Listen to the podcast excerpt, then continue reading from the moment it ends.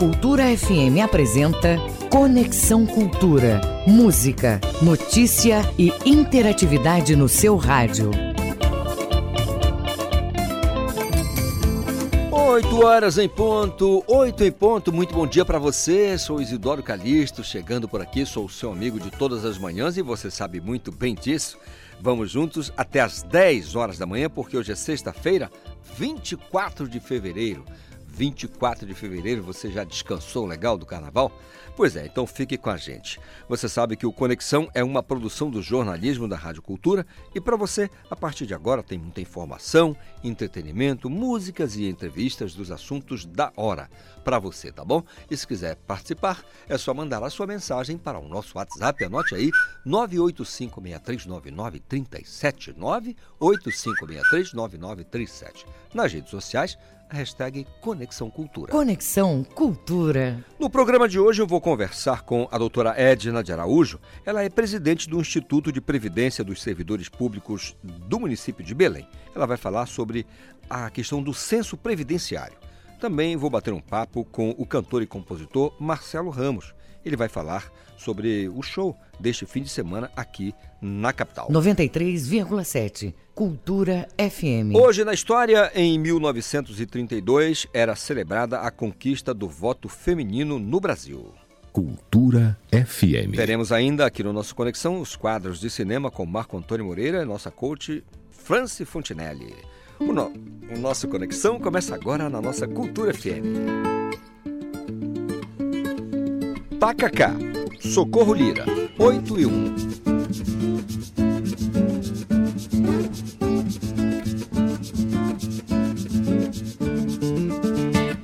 Quem vai a Belém do Pará, desde a hora em que sai, não se esquece de lá, quer voltar, lembrar o açaí, o tacacá, que saudade que dá de Belém do Pará. Orar na matriz de Belém, conversar com alguém, como é bom recordar. Jesus em Belém foi nascer, e eu quisera morrer em Belém do Pará. Daqui do Cupi tem mais o jambu, também camarão, quem quer tacacá. Aqui tucupi tem mais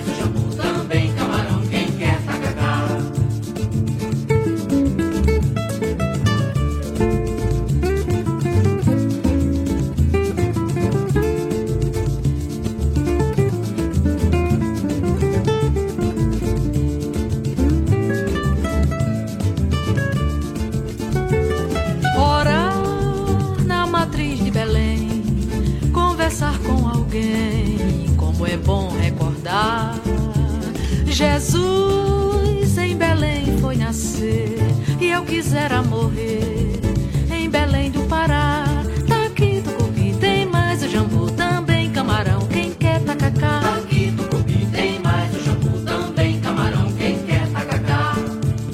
Quem vai a Belém do Pará, desde a hora em que sai, não se esquece de lá, quer voltar, lembrar açaí, o tacacá, que saudade que dá de Belém do Pará.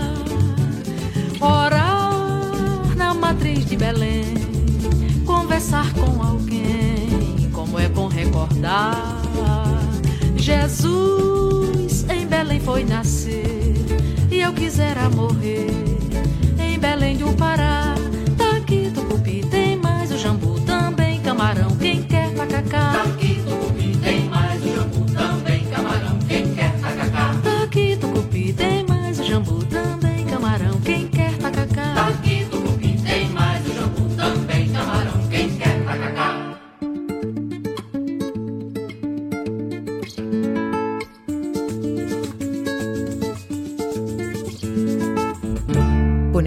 Cultura na 93,7. Socorro Lira, tacacá. Quem nunca, né, Paulo? Quem nunca provou um tacacá maravilhoso? Se você quiser participar do nosso Conexão Cultura, mande a sua mensagem nessa sexta-feira para né, o 985-639937. Será que eu digo sexta-feira de carnaval ainda? Porque para muita gente a festa ainda está rolando. Olha, faça parte da campanha Doadores Futebol Clube e se torne um doador de sangue. Procure o Hemopa e salve vidas. Vamos marcar um gol da solidariedade com os doadores Futebol Clube. Procure o Hemopa ali na Cerzedelo Correia com a Padre Eutíquio no bairro Batista Campos. Se torne um doador. Conexão Você vai gostar. Cultura. Você vai curtir muito. São 8 e 4. O trânsito na cidade. Trânsito na cidade. Eu quero saber como é que está a movimentação nas ruas e avenidas da Grande Belém. Para isso, vou acionar o meu colega de prontidão, Marcelo Alencar. Bom dia, Marcelo. Opa, bom dia para vocês, Idoro Calixto, para todos os ouvintes do Conexão Cultura. Trânsito tá leve, tá moderado na Rua dos Pariquis, é, Rua dos Mundurucus e também a Avenida Gentil Bittencourt. São vias alternativas que o motorista pode acessar, porque o trânsito segue bom nesses locais que eu acabei de citar. Agora ele está é, intenso na José Malcher, Rua Antônio Barreto, Rua Oliveira Belo e também na Rua Ferreira Pena, Calixto com velocidade média que varia entre 5 até 10 km por hora. Ele está é, intenso na Duque de Caxias, sentido Doutor Freitas para Antônio Baena, inclusive com um acidente de trânsito de, de leve proporções, ali próximo da Travessa do Chaco. Então você que vai pegar agora a Duque, sentido Doutor Freitas para a rua Antônio é, Barreto, fique atento, porque no local o trânsito é, atinge velocidade média de 8 km por hora. No fluxo contrário da via, é sentido Antônio Barreto para Doutor Freitas, o trânsito segue leve na Avenida Duque de Caxias. Ele está moderado em ambos os sentidos da Avenida Marquês de Erval, assim como também em ambos os sentidos da Avenida Pedro Miranda. Ele está é, moderado também na Travessa Barão do Triunfo, Rua Antônio Verdosa, e segue também é, moderado na João Paulo II, em ambos os sentidos da Doutor Freitas para a Avenida Ceará.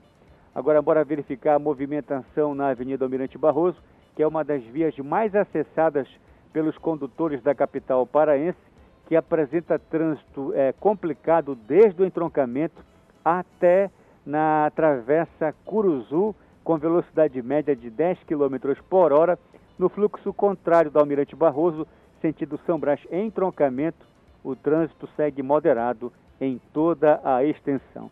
E uma dica muito importante, é, Calixto, você sempre alerta, mas a gente vai reforçar aqui, é manter a calma durante a trafegabilidade. O trânsito pode ser bastante estressante em determinadas cidades, assim como também aqui na capital paraense. No entanto, perder a calma pode ser bastante perigoso visto que atitudes impulsivas são tomadas. Além disso, o estresse tensiona os músculos, impedindo que respostas rápidas ocorram. Está nervoso? Está um pouco agitado? Relaxa, respira um pouco, faça é, a meditação, para que você possa voltar a ter calma e dirigir com qualidade e responsabilidade no seu itinerário, tá? Nada de nervosismo no trânsito, porque ele acaba é, ocasionando respostas negativas e você pode acabar se impactando, é, se envolvendo aí em um acidente de trânsito. Tranquilidade acima de tudo. Marcelo Alencar, direto do Departamento de Rádio Jornalismo para o Conexão Cultura, volta no comando Isidoro Calixto. Muito obrigado, Marcelo Alencar. É verdade, tudo que você disse aí, né? O trânsito é um lugar onde tem que ter paz. Precisa de paz no trânsito para que seja legal, seja um ambiente tranquilo para a gente trafegar e chegar ao final do dia com tudo em paz, tudo tranquilo, tá bom? Nosso lembrete de todas as manhãs aqui no nosso Conexão Cultura, fazemos questão de dizer, porque quando acontece um problema no trânsito, não é só para o motorista, não é só para os dois envolvidos. Às vezes, atravanca, atrapalha a vida de muita gente. Anote: uma bolsa de sangue pode salvar até quatro vidas. Vem fazer parte da campanha Doadores Futebol Clube. É só procurar o Hemopa, viu? Fica ali na Cerzedelo Correia com a Padre Eutíquio em Batista Campos. Se torne um doador. 8 e 8. Olha, o projeto Ter Saúde vai, leva né, atendimento de graça para a população na região metropolitana. Quem tem as informações? A minha colega Alice Mendonça. Neste fim de semana, o projeto Ter Saúde vai promover ações destinadas à população de Belém e Ananindeua. Durante os dias 25 e 26 de fevereiro, vão ser oferecidos gratuitamente serviços de enfermagem, farmácia, consultas médicas, vacinação, testes rápidos, avaliação nutricional e também atendimento odontológico com direito a palestra e distribuição de kits de higiene bucal.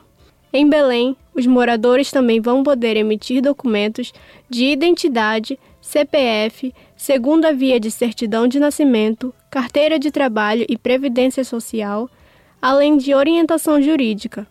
No sábado, as ações acontecem em Belém, na Praça do Relógio, no bairro da Campina, assim como em Ananindeua, na Escola São Vicente, no Atalaia, e na Escola Professor Francisco Paulo do Nascimento Mendes, no Icuí Guajará. Já no domingo, o atendimento vai estar disponível no Colégio São Pedro, em Quaraci, na quadra de esportes do Conjunto Abelardo Conduru, no bairro do Coqueiro, e na Escola Maguari, localizada no bairro do Maguari.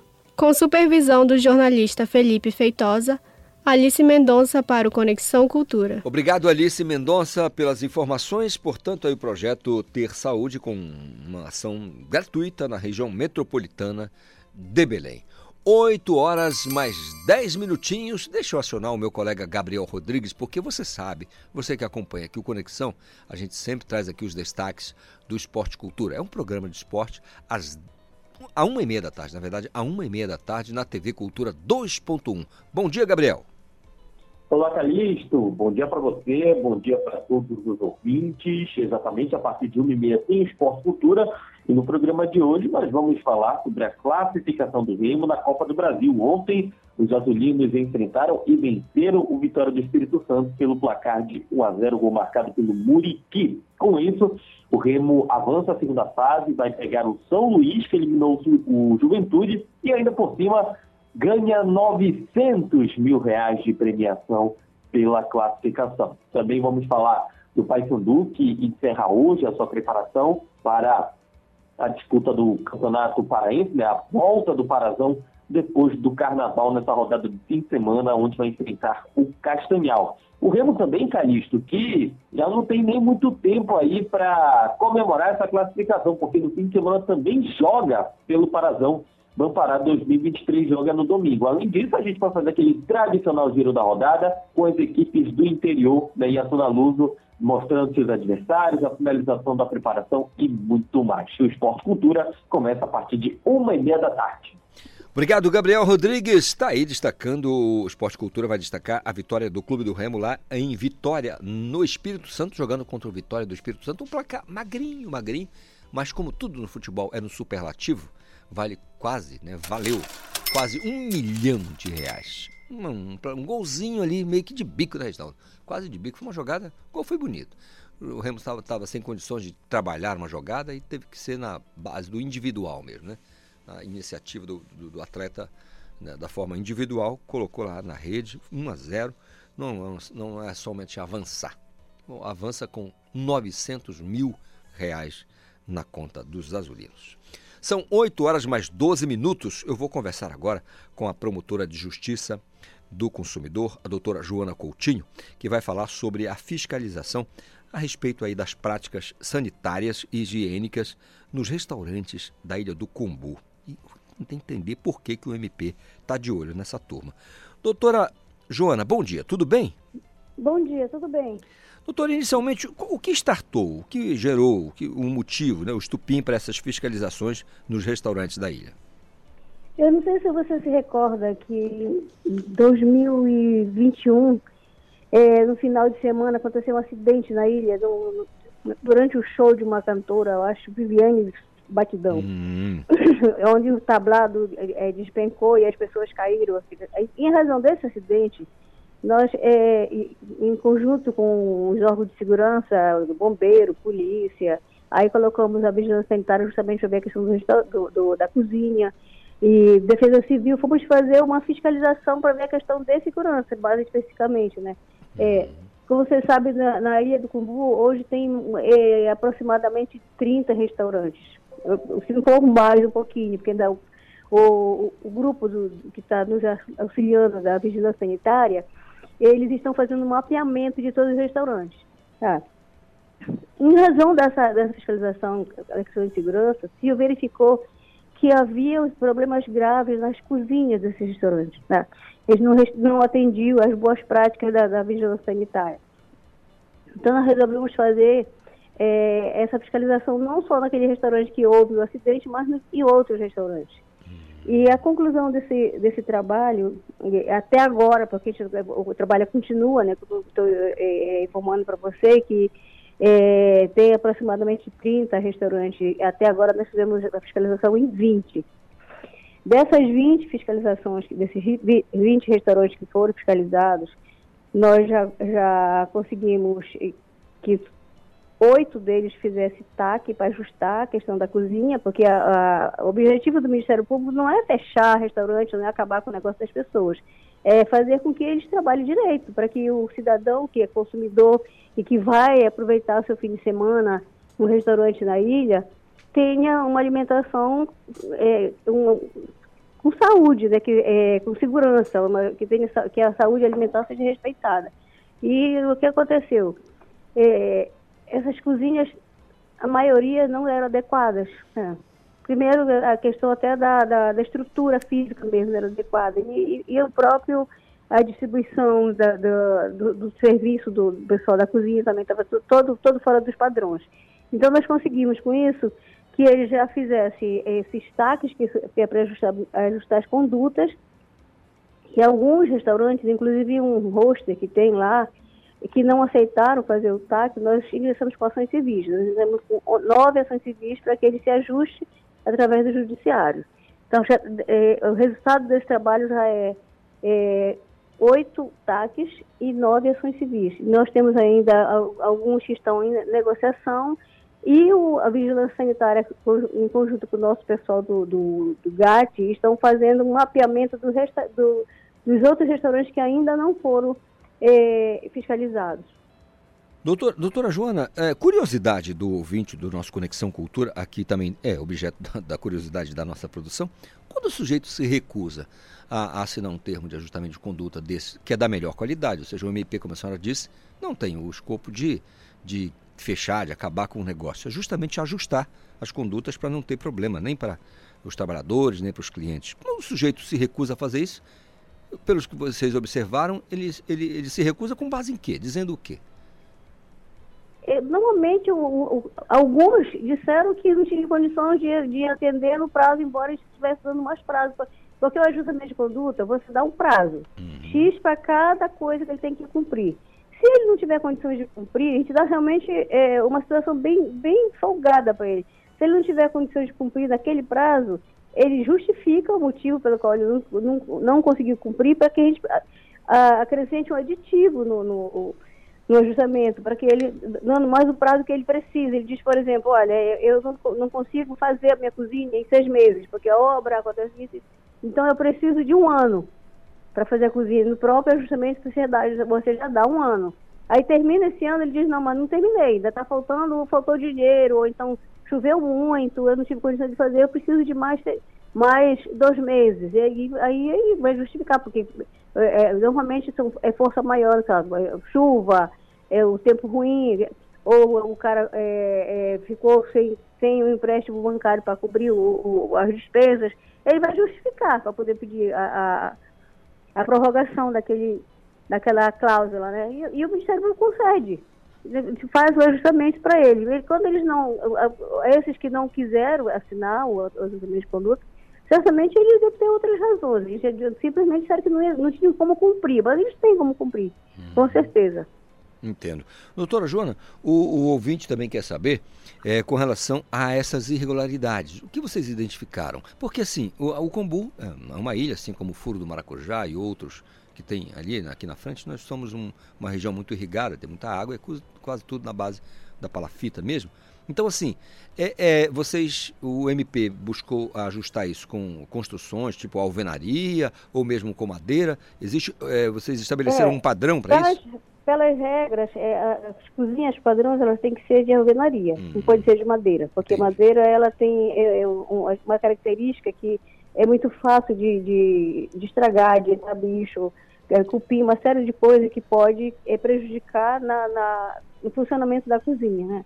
Então, pela regra da vigilância sanitária, tem que ser de alvenaria. Alguns já se adequaram, já, já fizeram de alvenaria, outros estão se adequando.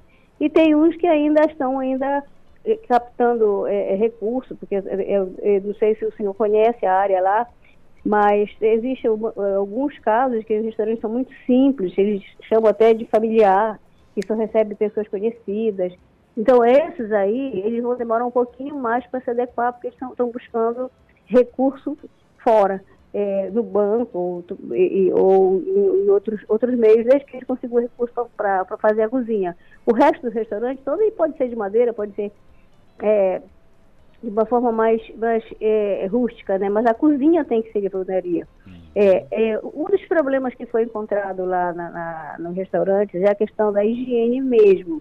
É o, o, lixo, o, o, lixo é, ficar próximo da cozinha, não pode. Ah, os restos de, de, de alimento, tudo, é, a, a, a, a, cisterna, em, muitos casos, aberta, é, com muito inseto, moscas e, e outros insetos. Então, é, a questão higiênica é uma das mais graves que foi encontrada na, na, na, na, ilha, no restaurante da ilha. É, são questões, né, doutora Joana, que atrapalham até mesmo a questão da visita, né? O sujeito que chega ali de fora para ir a um restaurante e chega e encontra essas situações, essas, essas condições de higiene, ele só vai uma vez, não vai querer ir mais.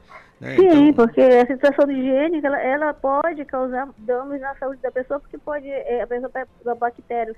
Ou, por exemplo, o, o funcionário que está trabalhando sem, sem a EPI, é, na cozinha. Ele pega uma coisa que não tem, alguns restaurantes não tem nem pia para eles lavarem as mãos, porque tem a pia da cozinha e tem a pia que é da higiene pessoal deles, né? Alguns não tinham essa pia, que vai sair do restaurante, da, da cozinha, lava as mãos, volta, lava as mãos, entendeu? E aí não tinha essas pias. Então, é, são, são itens básicos para que haja realmente uma, uma cozinha adequada para que não haja problemas na saúde do, do, do cidadão que vai fazer a refeição naquele local. Doutora Jona, para entender, o, nesse interregno, nesse período aí, o restaurante para, deixa de funcionar até se adequar ou eles podem continuar trabalhando? Não, eles estão funcionando, mas eles estão funcionando, pelo menos essa questão da, da, da higiene, eles, tão, eles, eles, realmente já melhoraram muito. Tá? E nós estamos com o nosso pessoal, tanto do Ministério Público quanto da Vigilância Sanitária, fazendo as visitas regulares. Tem muitos que já estão é, com são, são umas pequenas coisas para terminar a, a, os ajustes deles, que já estão realmente funcionando praticamente é, 100%, mas Outros, aqueles que precisam fazer reforma da cozinha, ainda tem que é, trabalho para fazer. Mas essa questão higiênica, eles todos já tiveram que regularizar, porque se, se a questão higiênica não tiver 100%, isso não vai permitir que ele continue funcionando, né? É, mesmo que seja uma coisa simples, como eu falei, que tem alguns restaurantes que é familiar, é simples, tem que estar tudo limpinho, tudo organizado, a, a louça guardada no lugar adequado, é, pia para o pessoal lavar a mão, o, o, o pessoal da cozinha, o garçom, e uniforme, entendeu? Usar sempre o uniforme no, no, que tinha. Houve situações que quando os técnicos chegaram lá, a, as mulheres estavam na cozinha só de biquíni. É, cozinhando só de biquíni. Agora imagina, panela quente, ponto quente, a mulher só de biquíni na cozinha, dizendo que era por causa do calor, que é, tinha que ficar de biquíni por causa do calor. Isso não existe, né? Se fosse por isso, o pessoal que trabalha em países quentes não vivia nu. Né? É estranho, então, estranhíssimo, né? Porque é, imagina aqui é. na, no bairro do Jurunas, um restaurante, o calor, estão é. 280 graus dentro de uma cozinha. pois é, então é, é, aí nós, vocês, ou vocês é, vão colocar o uniforme tudo, tudo certinho nos funcionários, ou eles não podem trabalhar desse jeito nem pensar. Tá? Então são situações simples, sabe? sabe é, situações simples que pode ser resolvida de forma simples e que não sei se pode, pela falta de informação ou se a pessoa realmente não queria fazer a coisa certa. É, às vezes as duas coisas, né, doutora? É, Agora, com, com, relação àquele, vamos chamar de trapiche, ou hum. aquela estrutura que é feita ali de madeira, bom, teve um acidente, e a partir daí vocês buscaram também uma padronização de, desses ambientes? Não, aí, aí o, o, Corpo dos Bombeiros e a Defesa Civil, que estão acompanhando, eles que estão orientando essa a questão da, dos, dos trapiches, a forma como tem que ter, pra, pra, já que se recebe pessoas, clientes têm que ter um, um, um, não chega a ser um padrão, mas tem que ter uma estrutura que seja é, seguro o suficiente para não acontecer o tipo de acidente que aconteceu, né? Entendi. Porque, na verdade, o acidente não aconteceu no trapiche, ele aconteceu no, no tablado, No que tablado, tinha, é. onde, onde, as pessoas estavam é, é, assistindo ao show, né? Colocar assim É, no mas- salão, né? No salão mesmo. É, uma espécie de salão, exatamente. É, é. Legal. Agora, curiosidade aqui, o MP age em parceria com quais órgãos, doutora? Olha, atualmente, dessa questão da fiscalização é, é- é só com a vigilância sanitária. E o IDEFLOR, que é para ver a questão do meio ambiente, vai fazer, para fazer a- a- a- as estruturas de acordo com, com o meio ambiente, né? Mas, mas e também estamos, o, o pessoal da Equatorial, porque a energia lá é muito ruim, a Equatorial está fazendo uma modificação lá, tentando melhorar a- a- a- o fornecimento e a distribuição de energia. E estamos também eh, negociando com, a prefeitura a, a- a questão do- da água, que lá não tem água potável. né? Lá eles, eles compram água potável de um cidadão do, Acará, eh, que, vê- que fornece água de um poço que já foi feito a pesquisa pela universidade que a água de- desse poço é é potável. Por exemplo, é um, um fornecedor do, do, do, do Acará. É.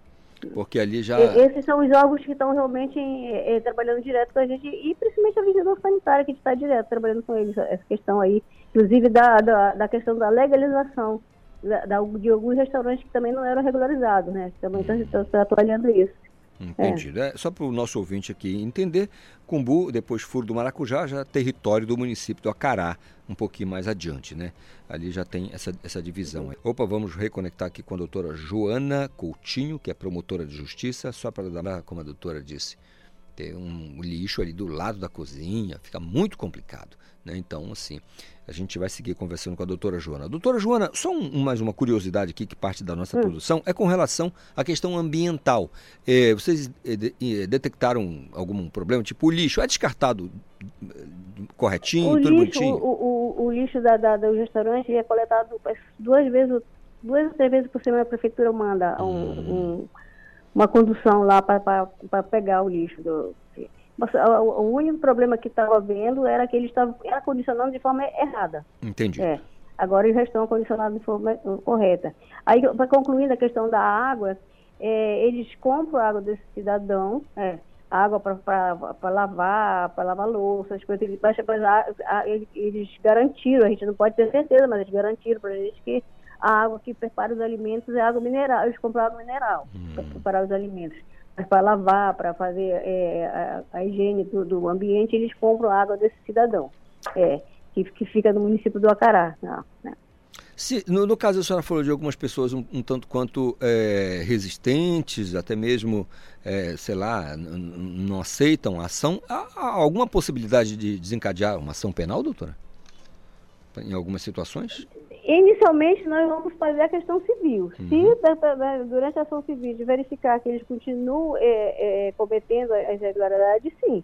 Aí a gente pode entrar a Polícia Civil para fazer o- os inquéritos. Muito bem. Porque aí você está é, é, botando em risco, correndo risco de, de- de causar danos à saúde das pessoas, né? É. Certamente. Olha, É, por exemplo, tem um resort lá, um resort não, é, é um, um, um host, na verdade, que eles vieram a primeira vez na reunião, mas mandaram só um, um rapaz que não sabia muita coisa do, do negócio, e depois eles não compareceram mais na, na- na- nas reuniões do Ministério Público para tratar do, do TAC. E o que nós fizemos? Já que eles não compareceram, nós ingressamos com a ação civil. Aí nós vamos acompanhar a ação e mandar novamente a fazer a fiscalização lá. Porque esse, esse rosto, parece que ele tem todas as plataformas de, de, de, de turismo. Do, é, qualquer país do mundo você entra, está lá a plataforma. Então eles estão recebendo turistas do mundo todo. né? E eles e, e lá é, é, funciona assim. Tem alm- é, café da manhã, almoço e jantar. Então eles, eles fornecem todas as alimentações para as pessoas que estão lá. Se causa um problema sério na saúde de uma pessoa dessa, isso pode gerar um, um- um dano para o próprio é, setor é, de restaurantes aí da ilha, né? Porque você vê a repercussão que dá o negócio. Nossa, é, é muito, é muito ruim para os negócios, né? os Muito, negócios das muito. pessoas que trabalham nessa região. Então, esse a gente está realmente acompanhando mais de perto por causa dessa característica, né? Que ele é um, é um, é um hotel, um hotel pequeno de, de, de, selva, que as pessoas, normalmente quem mais gosta de ir para esses lugares são, as pessoas, são os estrangeiros, né? Principalmente os europeus. Vem muito para ir para essa região aí. Né? Muito bem.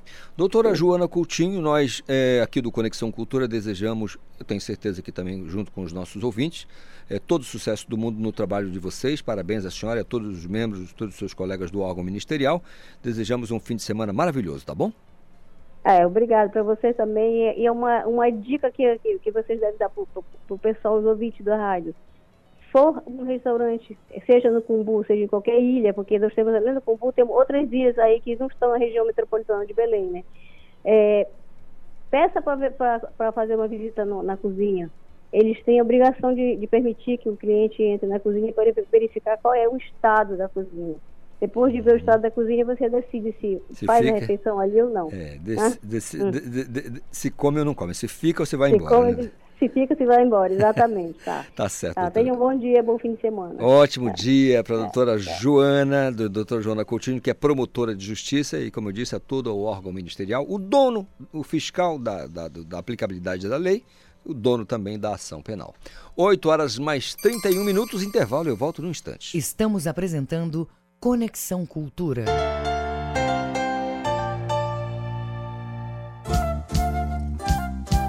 ZYD 233, 93,7 MHz. Rádio Cultura FM, uma emissora da Rede Cultura de Comunicação. Fundação Paraense de Rádio Difusão, Rua dos Pariquis, 3318. Base operacional, Avenida Almirante Barroso, 735. Belém, Pará, Amazônia, Brasil. Quer empreender? Quer uma economia ainda maior? Então conte com quem é um verdadeiro parceirão. É claro que eu tô falando do Atacadão. No maior atacadista do Brasil, você encontra sempre o menor preço, seja nas mais de 300 lojas, seja online. É a maior variedade e a qualidade para o seu negócio lucrar mais e para a sua família economizar muito. Aproveite e pague com Pix, cartão de crédito e vale alimentação. Isso é ser parceirão. Aqui é Atacadão. Aqui é parceirão. Atacadão, lugar de comprar barato. Consulte todas as bandeiras aceitas nas lojas. Cultura FM. Aqui você ouve música paraense. Segue o barco, segue o barco. Todo dia o sol aquece meu amor. Música brasileira. A vida passa, o telefone e você já não atende mais. Cultura FM 93,7. Os discos raros e as gravações exclusivas. Raridades da MPB. Domingo, nove da noite. Meus amigos da cultura, fala o Edgar Augusto. Quem gosta de música antiga, quem gosta de música de coleção, músicas que a grande maioria não conhece, aos domingos com a gente, a partir de nove da noite, em Raridades da MPB.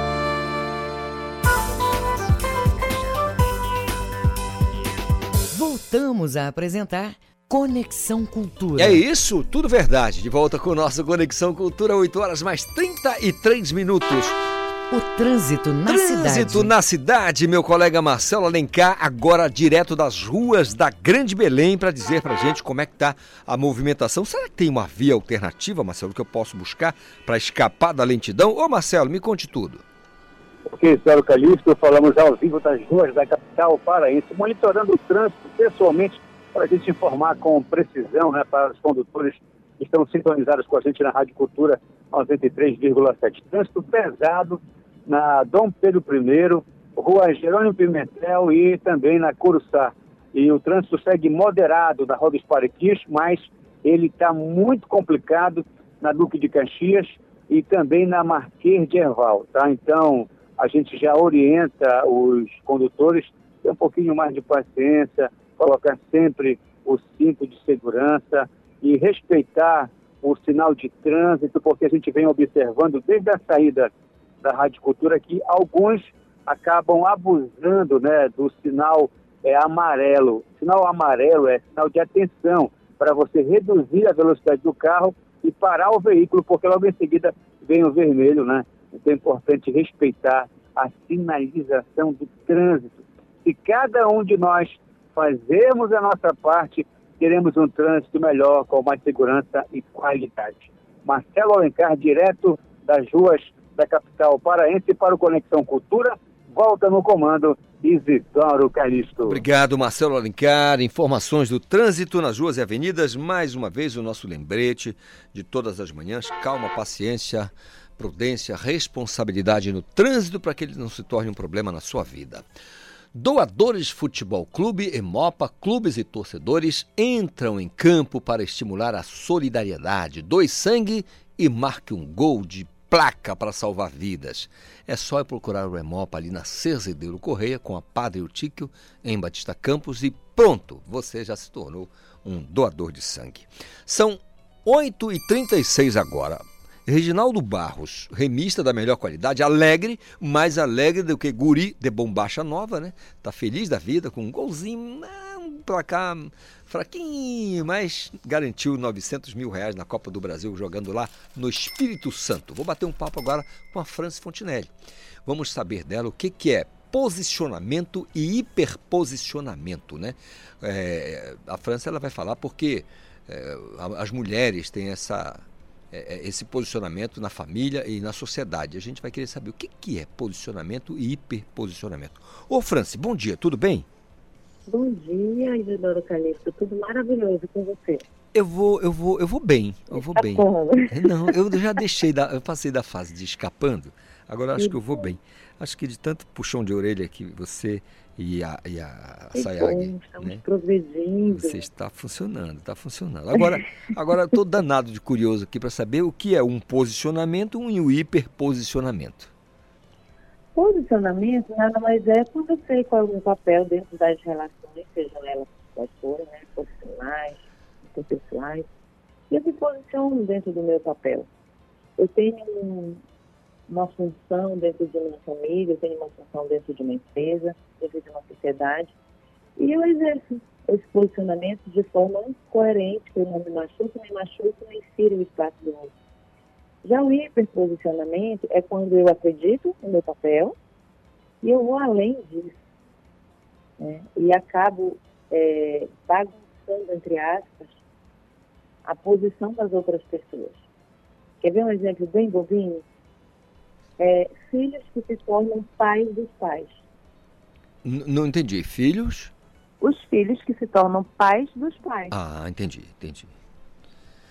É, Esse filho precisa crescer, ele se vê maior que os pais e ele começa a dar palpite na vida do pai, seja ela na vida pessoal, na vida profissional. É, esse palpite muitas das vezes começa a se tornar uma opinião mais forte, daqui a pouco ele já bate no pé e daqui a pouco, quando você menos se percebeu, você trocou de lugar com o filho. Onde é que está o prejuízo em tudo isso, Francis?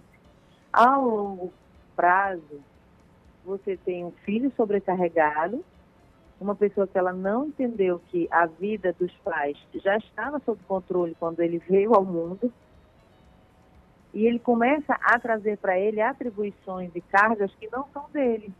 Aí ele vai para uma posição do avô. Isso a gente aprende um pouco na constelação, né? Ele vai para a posição do avô. E trocando em miúdos, nada mais é do que uma, uma faceta da arrogância disfarçada. Eu sou maior que você, eu sei mais que você. entendo. Agora, Franci, e quando tem a necessidade, assim, não é um atropelamento, não é, é, arrogância nem nada, mas é que há uma inércia tão grande do, do pai, da mãe, que o filho às vezes acaba tendo que tomar decisões, não só dar palpite, como realmente agir, tomar decisões. E aí, a hiperposicionamento não, né?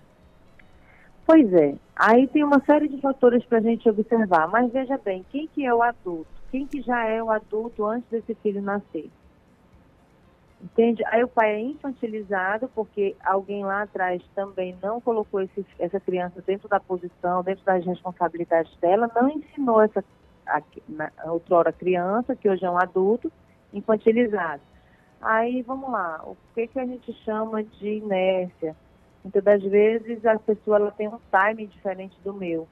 Vamos para um exemplo prático. Eu estou com uma mulher que a mãe dela não gosta de ser ousada, é uma mulher reservada, E a filha é uma mulher extremamente antenada, descolada, e ela fica querendo trazer a mãe dela para o mundo dela, para o ritmo dela. Só que ela não percebe que há um desrespeito e não entender que a personalidade do outro não comporta aquela energia que ela carrega. É próprio do outro. Aí se a gente tem um pai que está ali, morreu e esqueceu de cair, coitado. E esse filho, ele quer a todo custo fazer esse pai andar para frente. Ele vai conseguir? Não vai. Você não tem domínio sobre o outro. Você vai se desgastar, você vai desestruturar talvez uma família e deixar de cuidar da sua família, que é o seu papel agora como adulto. Eu estou falando aqui de, de um adulto que talvez já tenha se casado ou que já esteja na, na fase de cuidar da própria vida. Ele vai passar a vida inteira querendo cuidar de algo que ele não dá conta. E aí ele começa a, entrar dentro de uma espiral cansativo e penoso. Ninguém muda ninguém. Então eu quero a dica de ouro da Franci Fantinelli nessa sexta-feira para o nosso ouvinte aqui sobre posicionamento e posicio- hiperposicionamento. Equilíbrio. Equilíbrio. Respire fundo. Se ame. Respeite o próximo. Entenda que ele não é você e você não é ele. E aceite as pessoas como elas são. Simplesmente deixe ir. Torne a vida mais leve. E o ambiente que você está inserido também. Muito comum mulheres querendo ser o marido da casa e mandar no marido, não é isso que chamam a gente de patroa? É verdade, verdade. Então, querida, vá para a posição de esposa, de amante, de namorado, dê aconchego, saia do papel de mãe desse marido. Essa é uma dica valiosíssima para as mulheres que estão aí super empoderadas, né? Um empoderamento tão nocivo para a mulher e hoje que a gente defende como se nós pudéssemos ser os homens, nós não somos homens, nós somos mulheres e há uma beleza extraordinária em se ser. Tá certo. Franci, para te encontrar nas redes sociais, como é que o povo faz? É arroba. Perfeito. Um fim de semana lindo para você, tá bom? Um beijo, Calixto. Estou com muito amor. Um beijo. Um be- outro beijo para você. São 8 horas mais 42 minutos. Vamos marcar um gol na solidariedade com Doadores Futebol Clube. É só procurar o Emopa na Cerzedeiro Correia com a Padre Eutíquio, ali no bairro de Batista Campos. Fazendo isso, você pronto se torna um doador e ajuda a salvar vidas. Só para você entender, uma bolsa de sangue pode salvar até quatro vidas. Até quatro vidas. É só fazer parte da campanha Doadores Futebol Clube. Procure o Emopa e faça a sua parte. 8 horas mais 43 minutos, aquele momento em que a gente recebe a professora doutora Paula Pinheiro para bater um papo aqui com a gente sobre meio ambiente e ela hoje com um convidado meteorologista que é professor doutor também e a gente vai entender, vamos falar sobre algumas alguns probleminhas do período chuvoso. Porque- Bom dia, doutora. Bom dia, Tudo bom bem? dia, meu Calixto querido, meu paz? povo também que tá aí do nosso outro lado. Tá tudo em paz, graças a Deus por aqui. Doutor Adriano, tudo bem? Tudo bem, tudo bem, graças a Santa Paz. E ah, deixaram muita, deixaram muitos rastros nas praias do carnaval, a senhora observou isso? Olha, eu deixei aqui a nossa dica do Deixa só carnaval, pegar, né? é para as pessoas. Mas olha, eu estive em Ajuruteua. Ajuruteua tava bonito, limpo. Olha. E, e eu gostei de ver a praia. Ainda tá uma obra, mas aí a obra sempre vem depois para melhorar, né? As orlas das nossas praias. Mas tava bem limpo, tava bem tranquilo. A única referência que eu tenho até então. No seu povo aí, se tiver é, referência de outras praias, vá nos mandando que a gente vai ajudando aqui. Bom, o seu convidado, o doutor Adriano Marlisson, Marlisson, está correto? Marlisson, Isso, correto. professor doutor, é meteorologista. Isso. Então, quando a gente fala de meteorologia nesse período do ano, a gente pensa logo em tragédia, porque está acontecendo aí no, no eixo Rio, São Paulo, BH, em na região sul e sudeste, né? Eu digo sempre que estamos no meio do trópico úmido e temos essa, esse privilégio, porque não temos assim catástrofes. Temos problemas, sim, mas para lá o negócio é bem mais diferente, né? Isso, é isso. O que está acontecendo ali no sul e sudeste foi um evento extremo, uma precipitação bem elevada aí de seis, quase 700 milímetros em poucos dias, aproximadamente 640 milímetros em, em um dia, aproximadamente 24 horas, devido à zona de convergência do Atlântico Sul. É um sistema subtropical ali que ocorre ali no sul e sudeste e se praticamente estacionou, né? Estacionou ali na, na região ali sul, no litoral, no litoral do de São Paulo, né? E ocasionou bastante precipitação. No nosso caso, doutor, aqui nós, nós temos alguns eventos que ano passado, por exemplo, chamaram a atenção aqui, uh, quando a gente fala de clima, por exemplo, nós tivemos chuva de granizo aqui, né? Então, mas são eventos que é, são esporádicos, né? Uma vez ou outra, mas isso tem uma explicação científica. Sim, sim. Isso é muito raro acontecer aqui para nossa região devido ao nosso nosso efeito térmico, né? Nosso gradiente térmico é muito pequeno comparado ali os, os efeitos do sul e sudeste que são mais comuns isso acontecer, né? Nós temos aqui um gradiente térmico muito pequeno que eu digo assim, entre manhã, madrugada e tarde. Isso varia muito pouco, nosso gradiente de 23, a nossa mínima, a nossa máxima de 32, tem 10 graus. Já no sul e sudeste, no período de inverno, isso pode variar até de 20 graus. Né? Isso gera essa questão dessa formação de nuvens, gera essa, essa, essa variação muito grande para poder propiciar essa questão dessa formação dessas, dessas pedras de gelo. Né? Granizo é pedra de gelo. Entendido. Né? Agora, é, como é que a gente pode relacionar, doutor, a questão do meio ambiente, né, a questão toda ambiental, de toda essa preocupação da sociedade com relação do, do, do menor gesto até o mais, mais importante, né, ou seja, da criança que está educada a descartar o, o, material reciclável no lugar correto, o lixo, que aí não tem jeito, é lixo mesmo, também encaminhar para o lugar correto, e quando isso vai é, desembocar num problema como, por exemplo, chuvas fortes e que causam transtornos que às vezes são irreparáveis. Eu, eu relaciono isso, que eu sou professor da engenharia ambiental da UFA, né? Eu falo isso muito da educação ambiental, né? Hum. A gente tem que falar isso da educação ambiental do, desde o do pequeno, quando você fala para a criança assim, meu filho, você está tirando aquela casquinha de aquele saquinho de bombom, né, para ensinar a jogar no lixo. A gente fala isso, ouvi vocês comentando rapidamente sobre a questão das praias, né? Uhum. Salinas ainda hoje é um problema muito sério. Né? As pessoas estão tá ali comendo o seu coco, por exemplo. Em vez de levar o seu coco no carro, deixa na praia. Né? Então, então, esse processo é um processo que não tem jeito. É um processo educativo. Tem que começar pela educação. Essa educação começa em casa. Se você não educar, e esse lixo todo vai para onde? No final das contas. Vai para os bueiros, vai entupir bueiros e esse lixo vai voltar para sua casa. De alguma forma. Vai voltar, porque vem aquela chuva, a gente sabe que as nossas chuvas são aqui torrenciais, convectivas. Verdade. E no final das contas, quando vem a enxurrada, volta para nossa casa. Não tem jeito. Doutor Adriano, doutora Paula, eu tenho alguma preocupação, não é alguma preocupação, mas séria mesmo com relação a essa questão das praias e dessa conscientização ambiental, porque o sujeito que deixa a água levar o carro dele Imagina se ele manda jogar o coco na praia. Não, é complicada essa questão da praia. Mas, Ecalisto, essa relação aí do, do, das mudanças climáticas, dessa quantidade de chuvas, né, a, a, a grande quantidade de chuvas num determinado período de tempo, ela tem muito a ver e relacionado com a questão ambiental, né?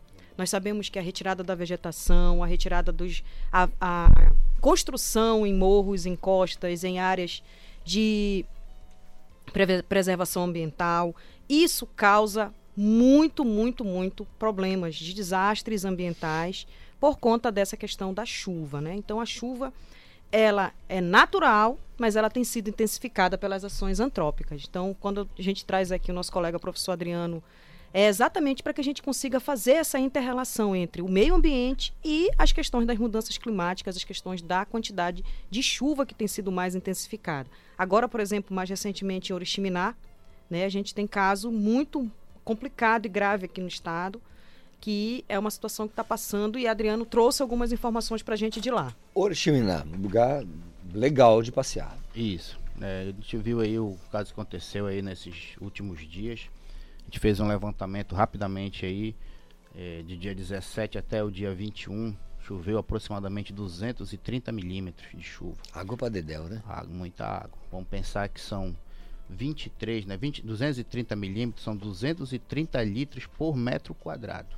Né? Então é muita água para pouco tempo, né? Uhum. Então isso encharcou o solo, o solo ficou saturado, solo não suportou essa quantidade de água e cedeu.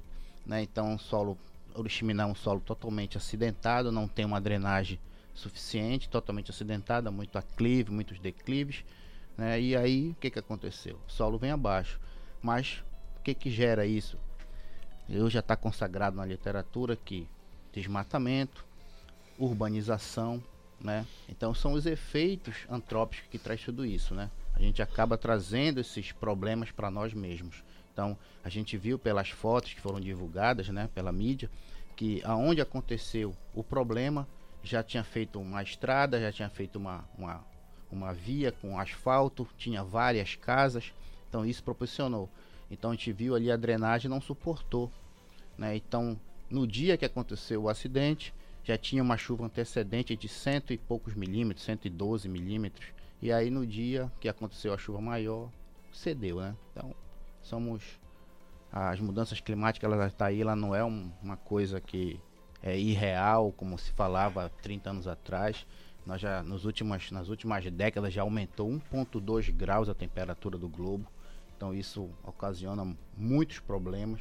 Essa chuva que aconteceu no sul e sudeste aí não é brincadeira, já morreram mais de 40 pessoas, já tem, tem 30 e poucas pessoas desaparecidas ainda.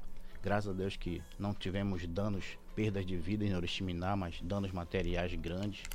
né? E a gente está vendo cada vez mais aumentando esses problemas. né? Mudança climática está aí. Agora, só para dar uma de advogado do capiroto, aqui. Tu tá de advogado hoje, tu tá vestido de advogado. Não, é porque assim, tem- nós temos sempre a- a- as informações, inclusive partindo da das próprias autoridades, né, do clima, né, do meio ambiente, sempre relacionando um fato atual com um fato do passado. Isso, às vezes, é, é razão, é motivo para algumas pessoas contestarem os estudos. Por exemplo, não tivemos uma situação dessa natureza em Oriximiná desde 1972. Bom, então se em 72 teve um negócio tão importante quanto, tão dilatado quanto, em 72 nós não tínhamos aquecimento global, não se falava disso. Aí é, o, é a brecha para se discutir se, se isso realmente acontece ou não. Como eh, rebater essas, essas, essas situações, professor? Aí você vamos pensar aí na densidade demográfica. Vamos pensar quanto, quanto se tinha de, de avanço, né, de urbanização em 70 e 70, né? E quanto nós temos hoje de construções, né? Aí estamos falando de atividade antrópica, né? Então isso é um, né? Então aí nós viemos aquecendo por causa da atividade antrópica, asfalto, hipermeabilização do solo, a chuva mudou, a chuva não mudou. Nós temos a climatologia que mostra que a quantidade, o volume não mudou. O que mudou foi o que? A chuva que caía em 3, 4, 5 meses está caindo em 45 dias. Então o volume é o mesmo. O que, que mudou foi a intensidade em período de tempo. Então o tempo que mudou. Então a chuva que era para cair em 3 meses está caindo em 45. Então a intensidade ela tá a frequência ela tá muito maior, né? Sim, professora Paula. É, essa questão também tem muito a ver com a quantidade, né? Não a quantidade, mas a frequência, como o Adriano falou, mais ainda. Nós só é considerado desastre se tiver atingido população, se tiver atingido grandes áreas. Então, por exemplo, sempre choveu. Ah, mas sempre choveu, mas sempre teve essa quantidade de chuva em Belém, sempre teve. No entanto, se essa quantidade de chuva caiu numa vegetação, numa árvore, numa área vegetada completa, eu tenho um tipo de situação. Tenho uma capilaridade, eu tenho uma, uma forma dessa água escoar e infiltrar. Quando eu coloco essa mesma quantidade de água em cima de um asfalto, eu não tenho mais infiltração nenhuma, eu Muda só tenho escoamento. Então muda completamente a forma como essa chuva vai entrar no meio ambiente, na forma como ela vai interagir no ecossistema. Então essa é a diferença. Não é que mudou o sistema climático, mudou completamente. Hoje nós temos a mesma quantidade de chuva, como o Adriano diz, mas a forma como ela está sendo dissipada, como ela está sendo dissolvida ou dis- diluída dentro do nosso ambiente e como a gente, como ser humano, está modificando esse ambiente é que causa o desastre. Eu vou, eu vou lhe dar uma informação aqui. A climatologia daquela região ali, de 61 a 90 dizia que ali a chuva média para o mês de fevereiro era de, era de 260 milímetros por mês de fevereiro. Todo mês? Todo mês, o mês todo. E 90, a- a- o- os 30 anos de 91 a, do- a 2020 aumentou um pouquinho, foi para 280. E nós já, já, já estamos, só nesses 23 dias do mês de fevereiro, em 440 milímetros. Mais que dobrou. Mais do que Mais que dobrou. dobrou. Tá? Então esse evento que aconteceu do 17 a 19 aí, foi um VCAM que estava lá, que é um vorticicão de altos níveis, que é um sistema de altos níveis, de médio a altos níveis que aconteceu ali, que estacionou ali em cima da, da costa oeste ali da Amazônia, né, que ocasionou esse, essa chuva intensa, né, que é um sistema meteorológico, sinótico, que ocasionou essa chuva. Então, acontece essa época? Acontece. É um, e foi, digamos assim, foi uma rabeta desse sistema que aconteceu ali no sul. Então, muito vamos bem. dizer que foi uma coisa que foi sucessivo ali, né? Que Foi um, deram os braços ali, deu uma parte aqui pro norte, ali no sul. Traduzindo, traduzindo aqui o que o meu doutor disse, foi um toró porrudo. Foi no sul e no norte. Foi, rapaz, um, um, um toró porrudo. Um toró dos grandes, né? Doutor Adriano, então o senhor concorda que Belém talvez seja a cidade mais adequada para a COP30 em 2025? Com né? certeza. Vai Nós o estamos melhor aqui- lugar para discutir aquele clima. Com, cer- né? com certeza. Nós estamos aqui numa região climática, né, na Amazônia, que nós temos os eventos climáticos, os extremos climáticos acontecem. Né? Nós falamos aqui de Amazônia, né, onde praticamente os estudos, tudo que nós temos de ciência, muitas das coisas saem daqui. Né? A atenção mundial é para a Amazônia, sobre os estudos climáticos, né? a maior biodiversidade do mundo.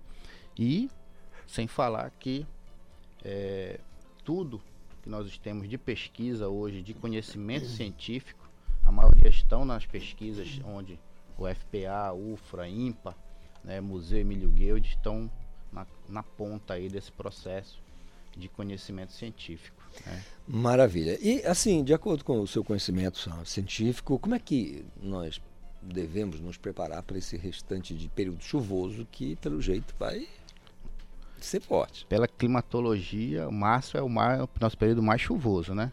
Então, principalmente para aquela região ali, eu posso dar um, deixar aqui um, um Ca- alerta. Calha- Calha aqui. Norte, né? Calha Calha, Norte. Norte. ali é o mês de março é o mês mais chuvoso, é na média aí de 340, 320 milímetros para o mês todo, né? Então, se fevereiro já foi chuvoso, espera-se que março seja chuvoso. Mas podemos imaginar que a Laninha é um evento ali do Pacífico que intensifica nossas chuvas, desintensificou, né? Então a laninha deu uma recuada. Então espera-se cientificamente que ela dê uma diminuída na chuva.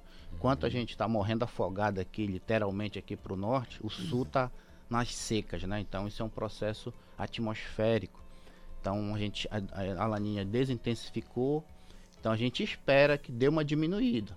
Isso a literatura mostra que quando ela desintensifica, dá uma diminuída na chuva. Mas a, a climatologia mostra que que mês de março é o mês mais chuvoso para a região amazônica. Isso requer da população certos cuidados, né, doutora? Com certeza. É importante que a Defesa Civil, a Defesa Civil do Estado, estive já por lá trabalhando por uns quatro ou três anos numa gestão aí anterior, é, e a gente sabe que é necessário fazer a prevenção. Se já sabemos que vai ter chuva, tirar as pessoas das encostas, tirar as pessoas de próximos de barreira, de barrancos, tirar as pessoas é, que são as diretamente afetadas. Então é necessário fazer esse trabalho de prevenção nas defesas civis municipais, nos municípios onde são literalmente mais atingidos nesse momento, nesse período de muita chuva. Sabemos que as águas de março não fecham o verão aqui no É, Pará, verdade. mas são as maiores. Então devemos ter muito cuidado com o pessoal que mora eh, nessas áreas de riscos. As águas de março já cantadas, né? Já está no, no- no- poeta já até cantou, as águas de março são as mais fortes, apesar de que às vezes em abril a gente tem chuvas também. Julho agora Bem- tem chuva que a gente Nossa. imaginava que não tinha. Água para Dedéu. Professor Adriano, muito obrigado pela dispo- disponibilizar esse tempo para bater esse papo aqui com a gente no Conexão Cultura. Um luxo para a gente. Muito obrigado. Um fim de semana extraordinário. Obrigado também, uma, uma honra poder estar aqui colaborando e é uma oportunidade muito grande de falar de clima nessa região, né? Porque sem clima nós não vivemos. Maravilha. Doutora Paula, um excelente fim de semana. Muito obrigada também, Calixto, pelo espaço. Muito obrigada, Adriano, nosso querido professor, também colega da UFRA, pela disponibilidade em vir aqui contribuir com a gente. Muito obrigado, meu povo. Muito bem, é isso aí, gente. Climatologia. É bom conversar sobre o assunto. Não custa nada. É bom ficar informado. São nove horas em ponto. Você tem agora a Cultura da Hora, na sequência Cultura Vinil com o Astro Paulo Brasil. Eu volto já já com mais conexão para você. Estamos apresentando Conexão Cultura.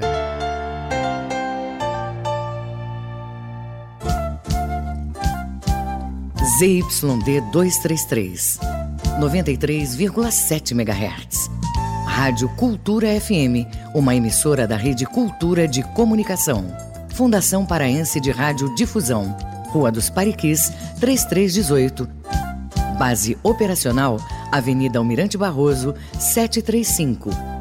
Belém, Pará, Amazônia, Brasil.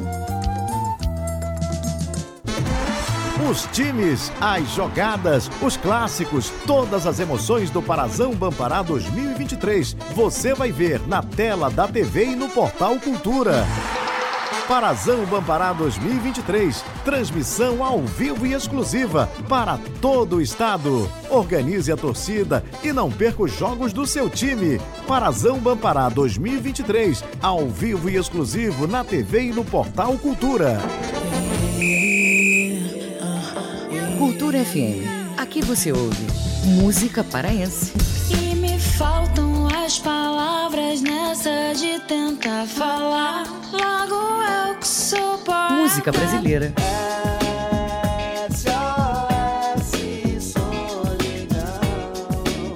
Cultura FM 93,7.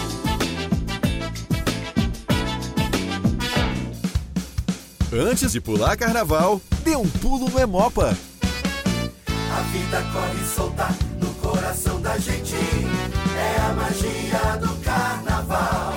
No corpo sangue bom, joga o braço pra frente. Tua vida é sensacional. Neste carnaval, ganhe 10 no quesito solidariedade. Doe sangue no Emopa e compartilhe toda a sua alegria de viver. Emopa, Governo do Pará. Cultura da hora. Consumidor de combustíveis deve preparar o bolso. A gasolina e o etanol vão subir no fim do mês com o fim da desoneração do Programa de Integração Social PIS e da contribuição para o financiamento da Seguridade Social COFINS, que vigora desde o segundo semestre do ano passado. Ao comentar o resultado da arrecadação de janeiro, o chefe do Centro de Estudos Tributários e Aduaneiros da Receita Federal, Claudemir Malaquias, confirmou a reoneração no fim do mês. A data consta da medida provisória assinada pelo presidente Lula em 1 de janeiro. A medida provisória estendeu até 28 de fevereiro as isenções do PIS e COFINS, cobradas da gasolina e do álcool combustível e até 31 de dezembro as isenções do óleo diesel e biodiesel. Essas isenções haviam sido concedidas no ano passado pelo ex-presidente Jair Bolsonaro. Cultura da hora.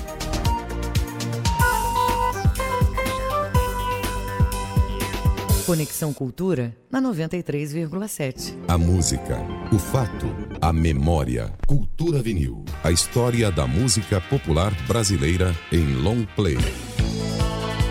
Depois de ir para o Rio de Janeiro, a banda brasiliense Paralamas do Sucesso lançou em 1983 seu primeiro LP, Cinema Mudo, que começava com Vital e sua moto, música que projetou o grupo no cenário do rock brasileiro.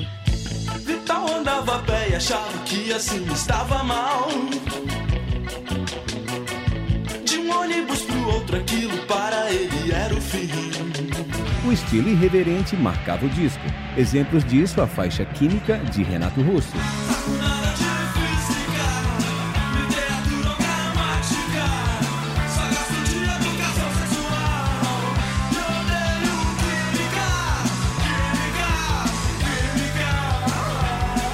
Outra marca da banda vinha das baladas românticas. O que eu não disse era a segunda do lado B.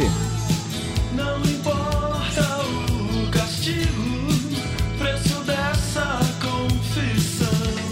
O rock descontraído dos Paralamas do Sucesso despontou para valer em seu disco de estreia. Era um sucesso atrás do outro. 1983, Cinema Mudo, de volta no Cultura Vinil.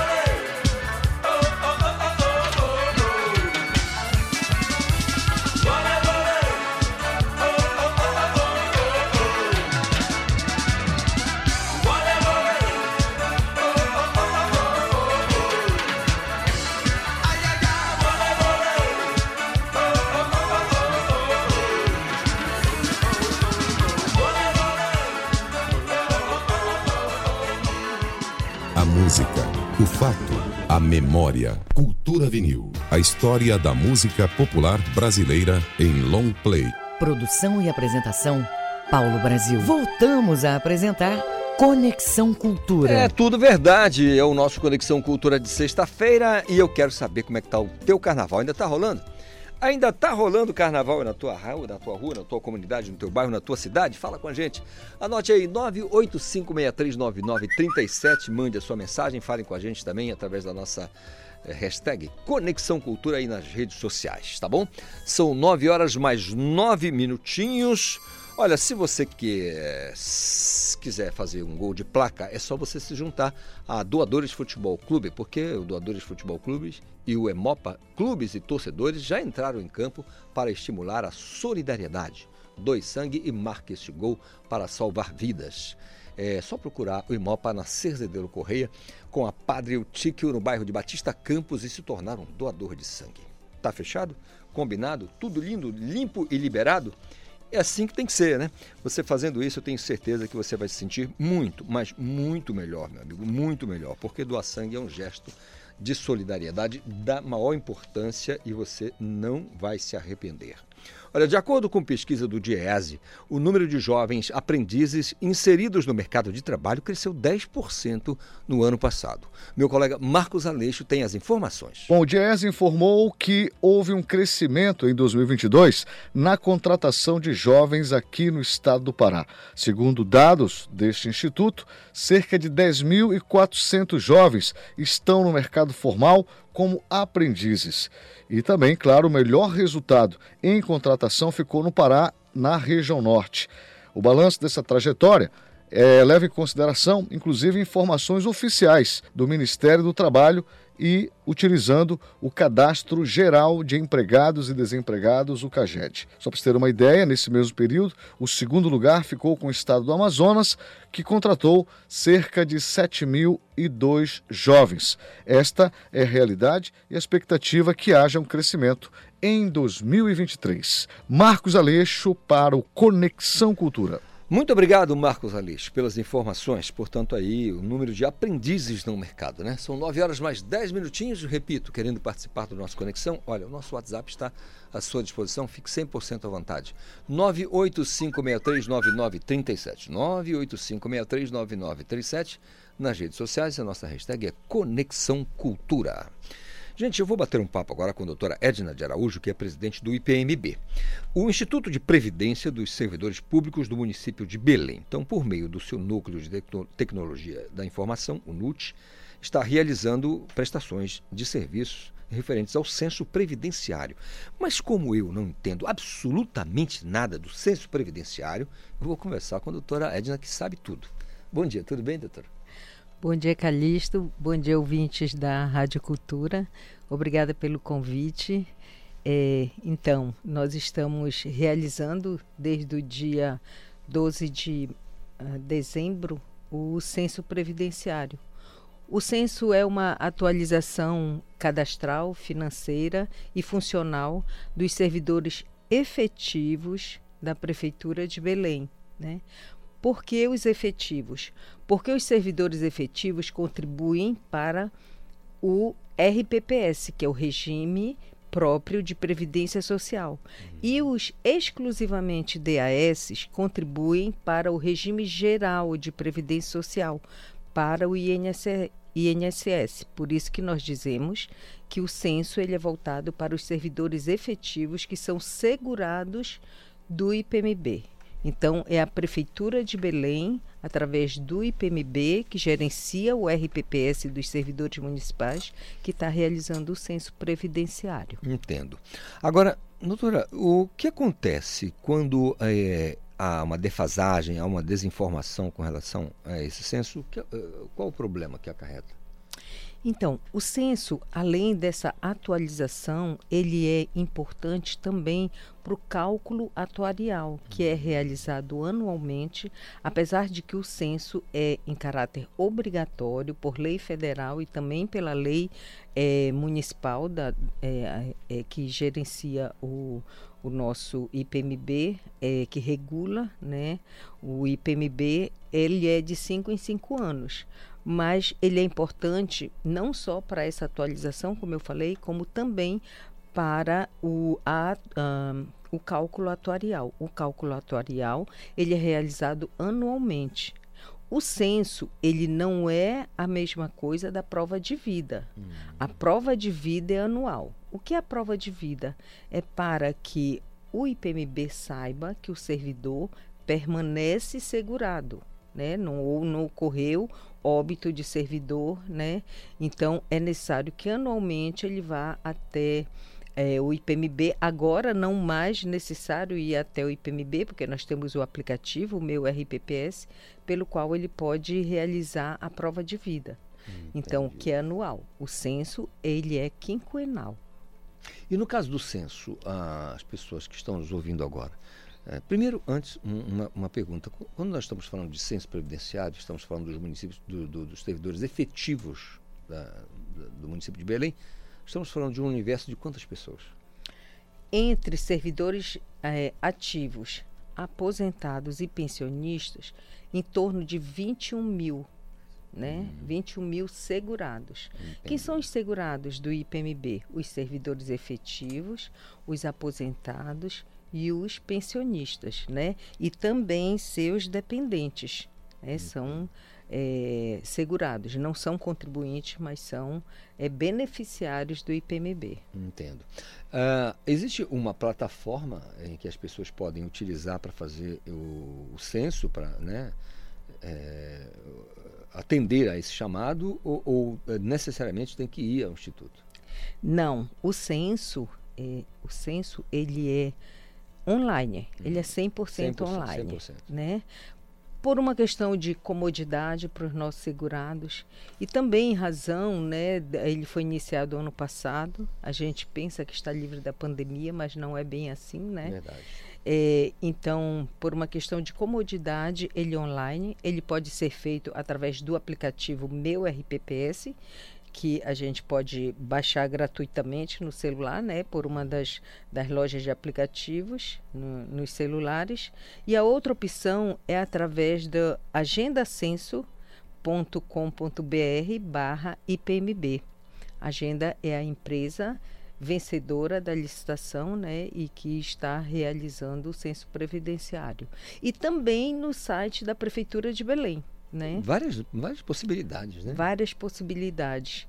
E assim, além disso, por mais que o censo seja online, a empresa contratada mantém um colaborador né, no mini auditório, eh, que fica no subsolo onde funciona o IASB, eh, e ela orienta os, os segurados, principalmente aposentados, tem procurado, né, mas está disponível para qualquer pessoa, para é, orientar, não é para fazer com a pessoa, mas é para orientar a pessoa como baixar a documentação, né? Ah, e também o NUT, que é o nosso núcleo de informática, é, orienta nossos segurados. É só procurar o NUT também. A doutora Edna falou aqui em IASB, tá, gente? É porque tem lá IPMB, que é o Instituto de Previdência, e o Instituto de Assistência à Saúde dos, dos servidores públicos do município de Belém. Ali deu uma, eh, uma fenda ali, né? E criou, eh, separou o, a- o- andamento do edifício, mas funciona no mesmo espaço ali. eh, claro, Sim, são conexos. Conexos ali no, no- na Enéas Pinheiro com a Almirante Barroso. Agora, quem recentemente ingre- ingressou no serviço público municipal via concurso, como é que fica? Ele precisa participar? Ele... Sim, você chama os novos segurados que ingressaram a partir após né, a realização do censo ou concomitante.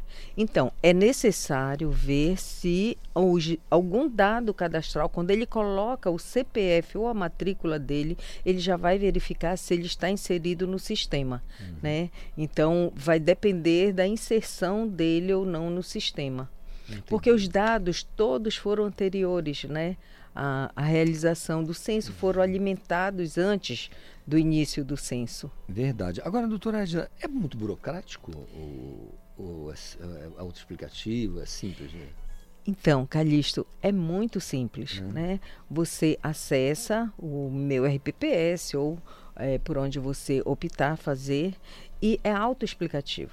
Além do censo previdenciário em si, nós temos também a pesquisa socioeconômica, que ah, essa pesquisa socioeconômica, posteriormente, vai- os dados serão entregues à SEMAD para que viabilize, possa viabilizar, contribuir na viabilização de políticas voltadas para os servidores. Entendo. É, agora, assim, até quando vai, doutora, o, o- o censo? O censo, ele iniciou em dezembro, né? E ele vai até o dia 16 de maio. Ou seja, faltam, eh, estamos em fevereiro, final de fevereiro, né? Março, abril, maio, faltam menos de três meses. Daí a importância que a gente conclama nossos segurados, servidores, os aposentados e os pensio- pensionistas da Prefeitura de Belém a realizarem, não deixarem para a última hora. Sabe aquela questão que ah, o sistema eh, bugou, eh, ficou congestionado, né? Então, vamos evitar isso, porque como o censo é obrigatório, ele, eh, ele é obrigatório por lei e também tem um, um decreto municipal que regulamenta. Então, essa obrigatoriedade faz, faz com que, no caso do segurado não ter realizado o censo, ele fica passível de ter a sua remuneração ou seus proventos suspensos. né? Então a gente não quer que isso aconteça. O que a gente quer mesmo, a importância do censo, é, ela também é em razão é, do progestão. O progestão é uma certificação institucional criada pelo Ministério da Previdência, né? E que nós estamos buscando essa certificação. Nós somos audaciosos. A certificação tem quatro níveis, né? E nós queremos seguir já para o nível 2. Nós queremos ingressar no nível 2. E o censo, ele tem um percentual exigido pelo progestão, que é o mínimo de 90 a 95% de servidores eh, recenseados. Muito bem. Eh, Vocês têm, assim, do Instituto ó, ó, ó, já uma estimativa de, de como é que está o nível de, de, de, de censo, se está legal, se o pessoal está atendendo, se falta muita coisa?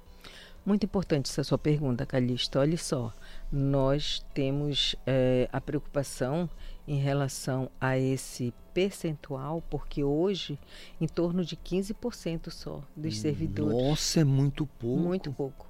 Passados três meses, né? Então, nós temos massificado, a, eh, a- daí a importância dessa entrevista para a gente vir orientar os, os servidores, né? Os segurados, na verdade, porque a adesão a ela ainda está muito baixa. Né? Passados a mais da metade, só 15% dos segurados realizaram o censo. Tem a questão do segurado, doutora Edna, que já tem uma certa idade. Né? Na forma da lei, a pessoa com 60 anos já é idosa, já é idosa, né? na forma da lei. Eu vou fazer 60 daqui a pouco e estou me sentindo lindão.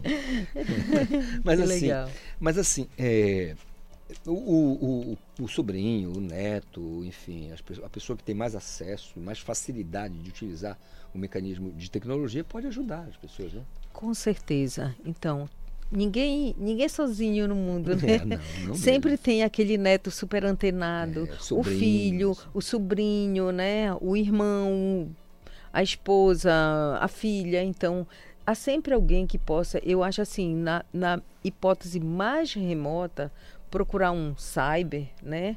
E eu acho que ó, normalmente se leva 30 minutos para realizar o censo. Como ele é autoexplicativo, né? E, mas assim, eu acho que a, a- a procura de, de um local assim é, é, é, é- é uma, é uma questão, é uma exceção. Eu acho que é possível realizar o censo no conforto da sua casa, entendeu? Pelo celular, no final tem que tirar foto, então é importante. E, e tem uma coisa muito legal. Você inicia o censo. Ah, mas engatou em algum lugar que faltou uma documentação, né, que eu não ah, digitalizei. Aí você para. Quando você fecha o aplicativo, quando você retornar, os dados estarão todos salvos. Então, na verdade, ele só ele não interrompe, ele suspende. Ele e suspende. Depois segue, né? Exatamente. E no caso de alguma dúvida também, né, a gente, ah, a empresa disponibiliza um, um número de telefone que é o WhatsApp. Não é para ligar, é para passar um WhatsApp e aguardar a resposta que ela virá, né? Então, eu posso dizer? Claro, totalmente. então, é o 91, né, o DDD 99388 0565. 993880565. E também através do e-mail, né? Que é o censo.ipmb arroba agendaassessoria.com.br. Aí você manda a sua dúvida, né? E ah, a empresa vai responder e vai- você vai poder concluir seu censo. Muito bem. Agora tem uma, uma, uma pergunta ainda do, do ouvinte curioso, que é danado. Quem fez a prova de vida e o, e o recadastramento precisa fazer o censo previdenciário? Como eu já disse, sim, são coisas diferentes, né? O, a prova de vida, ela é anual. O censo é quinquenal. Você vai fazer seu censo agora e só vai fazer daqui a cinco anos. A prova de vida, não. Ela é na data do seu aniversário. Aí você tem mais 30 dias após para realizar sua prova de vida. Em caso de não ser realizada a prova de vida no período certo, ah, os proventos, a prova de vida é exclusivamente para aposentado e pensionista, ao contrário do censo, que é para todos os segurados, né? E seus dependentes também, mas os dependentes não fazem o censo. Os dependentes estão inseridos no censo do, do segurado, que é o, que é o servidor, tá? Ou aposentado ou pensionista. Doutora Edna de Araújo é presidente do Instituto de Previdência do município de Belém e conversou com a gente aqui sobre censo previdenciário. É da maior importância, da maior relevância o assunto, por isso merece a sua atenção e o nosso Conexão Cultura sempre aberto aqui a informar a população, servidor público, municipal, seja, enfim, todas as pessoas de maneira geral, a informação é aqui.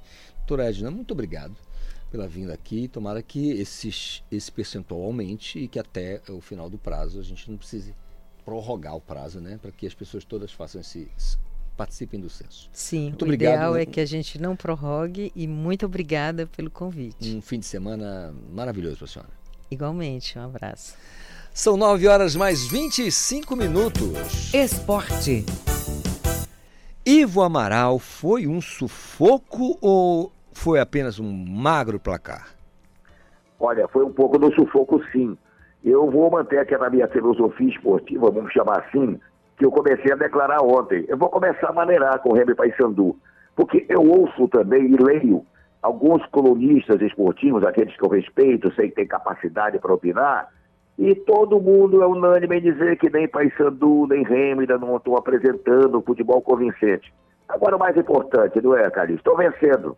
Paysandu venceu sem problemas o Ariquemes lá, o Real Ariquemes por 3 a 0 podia ter sido mais. E o Remo ontem no sufoco, foi difícil, ganhou da equipe do. É, ai, meu Deus, só até falei o nome agora. Ganhou Vitória do Vitória Espírito Santo. lá em Espírito Santo por um tempo a zero. Então as duas equipes estão vencendo, estão seguindo nas competições. Isso é muito importante ganha mais confiança e estabilidade para os dois times em campo. Não é um papel ideal, não é um rei ideal, a gente sabe, mas até agora vão cumprindo suas missões com dois artilheiros se destacando, o Mário Sérgio do Paysandu e o Muriqui, autor de um golaço, um gol espetacular que deu a vitória ao Remo do jogo de ontem, Carlinhos. Tão espetacular que valeu, custou para o adversário e, e valeu para o Remo 900 mil reais, né, Ivo? Opa, e agora vai pegar pela frente o São Luís. Como o esporte é cultura, eu acho que o São Luís é da cidade de Ijuí, no interior do Rio Grande do Sul, e que ontem, surpreendentemente, debaixo de forte chuva, derrotou o Juventude, que já foi campeão brasileiro, já foi campeão da Copa do Brasil, por 1 a 0 e ao próximo aniversário do Remo, dia 8 ou dia 15 aqui do Baenão. E aí a grana aumenta, né? Nessa outra fase a grana Poxa, aumenta. vai para 2 milhões e uma fraçãozinha, parece que é 2 milhões e 100. Puxa A vida. premiação da Copa do Brasil é fantástica, né? É, é Alguns times de recursos é, não abastados, vamos dizer assim, acabam tendo um, uma, um caixa espetacular para pagar suas despesas se passarem já pelo primeiro jogo. Imagina o São Luís, que tem um plantel muito barato, receber 900 mil pela primeira vitória, vai quitar suas dívidas rapidamente. E para a torcida, sobra o quê? Olha, para a torcida sobra o otimismo de que o time vai continuar se acertando e vai continuar crescendo. Eu já disse, eu vou maneirar nas críticas a Remy Paysandu enquanto eles estiverem ganhando, porque a vitória sempre é fundamental. Eu vou lembrar rapidamente para você um episódio de 20, 30 anos atrás que eu tive, discutido com um técnico de fora, estava dirigindo o e Paysandu. O time dele quase nunca vencia, Calixto. Mas terminava o jogo, ele sempre dizia, meu time foi melhor, foi mais bem arrumado, mais positivo aqui, mais positivo ali. E um dia eu perdi a paciência com ele. Disse, meu amigo, me explique o seguinte: se o seu time é sempre melhor, por que é que ele nunca vence? E a partir daí eu colhei uma frase, que não é bem verdade, mas serve de filosofia: bom é quem vence, ruim é quem perde. Pois não é. adianta ficar criticando o time se o time é vencedor. É isso que está acontecendo com o Remy Paysandu. Verdade. Agora, Ivo, me fale a impressão do especialista que você é para essa próxima rodada. Nós temos amanhã Tuna e Caeté, São Francisco e Tapajós, Independente Bragantino, Paysandu e Castanhal. E no domingo, Itupiranga joga contra o Águia de Mará e o Marabá e o Remo contra o Cametá. Vou falar de Tuna. É, peraí, a Tuna joga, só para não me atrapalhar, contra É, o Tuna e Caeté. Caeté e o Paysandu pega o Castanhal. Então, vou me deter nesses dois jogos, é difícil falar de todos ao mesmo tempo, né? O Castanhal foi uma grande decepção contra o Ariquemes. Depois que a gente viu a- a- a- o time ser dominado pelo Paysandu, custa acreditar que o Castanhal, com a boa organização, com o profissionalismo que está mantendo agora, tenha perdido dentro de casa. Mas o Castanhal merece respeito, sim, pela força, pela tradição do futebol do Pará. Paysandu é o favorito? É, não há dúvida alguma. Joga em casa, tem crescido de produção, apesar de um elenco um pouco limitado. Alguns começam a aparecer. Mário Sérgio se afirmando como centroavante, já está batizado de Super Mário. Esse garoto Stefano tem muito talento aí. Os argentinos do meio campo, o Fernandes e o Jimenez também estão dando conta do recado. Enfim, o Castanhal, o, o Paysandu é o favorito natural. O Caeté e o Bragantino, eu lamento profundamente terem interditado o Diogão. Mas não é por falta de aviso. Você viu que repetidas vezes eu falei, o gramado do Diogão não presta desde a inauguração do estádio. E ninguém faz nada para melhorar. São punidos, não vou jogar no seu estádio, não é o caso da partida de amanhã, mas a Tuna vai pegar um Caeté. E com a Tuna não é nenhum super time, a coisa vai engrossar. Eu acho que vai ser um jogo difícil para a Tuna. Mas vamos acreditar que os tunantes, que continuam sob o comando do Josué Teixeira, tenham reencontrado o caminho da vitória. E na segunda-feira a gente vai estar aqui junto com você, Ivo, que é a enciclopédia do futebol do estado do Pará, para bater um papo sobre esses resultados. Combinado? E já tem o Remy Castanhal para a gente, o Remy Cametá, né? Sem dúvida alguma, vamos ter um banheirão lotado depois da vitória do, do Remo na Copa do Brasil. Maravilha. Ótimo fim de semana, Ivo. Para você também, para os amigos da cultura. Anote, 9h31, intervalo, eu volto no instante. Estamos apresentando Conexão Cultura.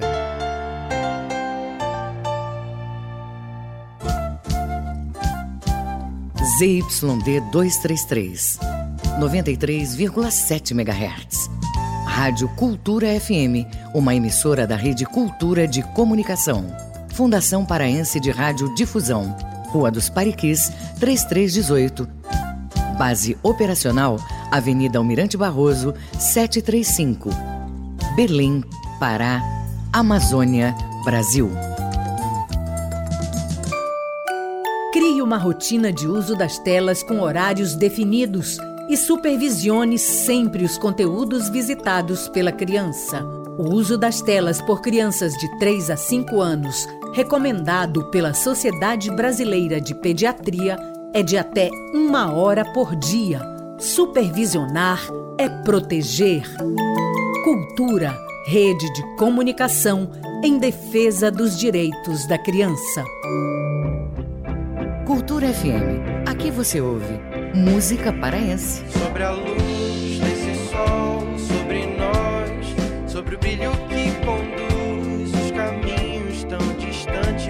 Música brasileira. Quem sabe eu ainda sou uma garotinha. Esperando Cultura FM 93,7.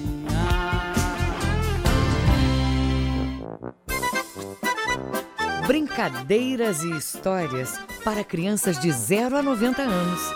Abracadabra, domingo, 9 da manhã.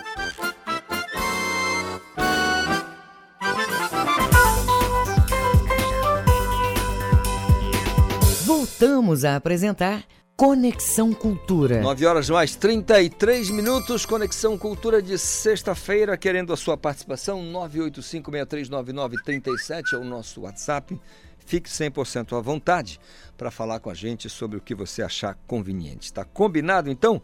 Sexta-feira, fim de semana já batendo a nossa porta, a gente quer saber como é que vai ser o seu fim de semana, sempre legal. Também tem aquela agenda né, do, do cinema, da sétima arte, com o professor Marco Antônio Moreira, além daquele comentário sobre cinema, que é tudo que ele entende. Professor. Bom dia, amigos do Conexão Cultura. O circuito comercial da exibição apresenta as estreias dos filmes A Baleia, Casamento em Família e As Múmias e o Anel Perdido. O destaque da semana é A Baleia, de Darren Aronofsky, realizador de filmes polêmicos como Requiem para um Sonho, Cisne Negro e Mãe. O filme nos mostra a história de um professor de inglês recluso que vive com obesidade severa e tenta se reconectar com sua distante filha adolescente para uma última chance de redenção. No elenco, Brandon Fraser e Samantha Morton. O filme é baseado na peça teatral de Samuel D. Hunter, que já teve adaptações para televisão e literatura. A Baleia tem três indicações ao Oscar 2023, incluindo Melhor Ator e Melhor Ator Coadjuvante. Continuam em exibição os filmes com boa frequência de público, como Homem-Formiga e a Vespa, Quanto Mania, Avatar, O Caminho da Água, Gata de Botas 2, Desapega, Batem a Porta e Rock Dog, Uma Batida Animal. No Cineclube do Sindicato dos Médicos do Pará, será exibido o filme italiano Caro Diário, de Dani Moretti, produção vencedora do prêmio de melhor diretor no Festival de Cannes.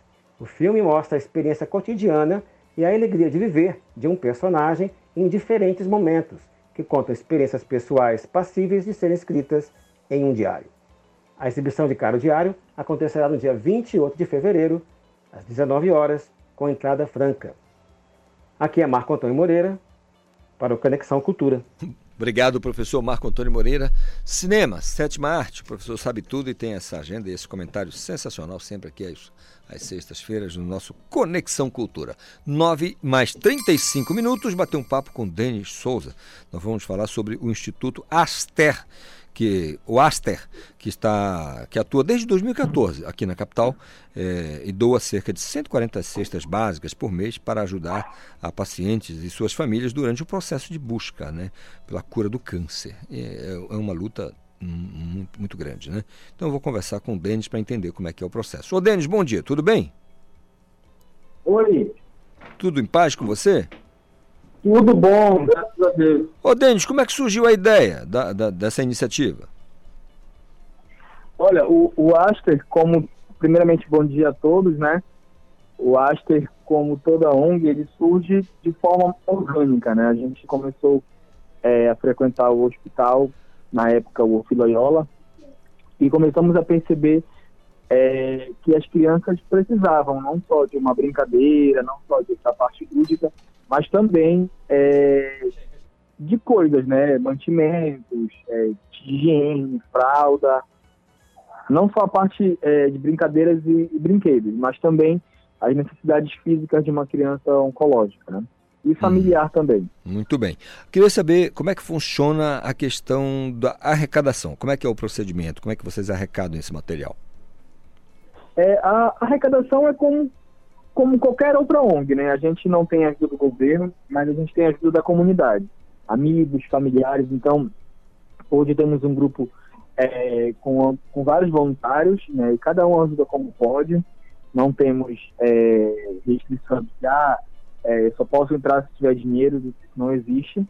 Então, até porque temos a, a parte física, às vezes, para carregar as coisas, né? Então, cada um ajuda como pode. Então, temos estudantes, engenheiros, médicos, biomédicos, dona de casa, todas as pessoas que querem ajudar é, fazem parte do grupo. Então a gente tem uma sede aqui na que fica na Castelo.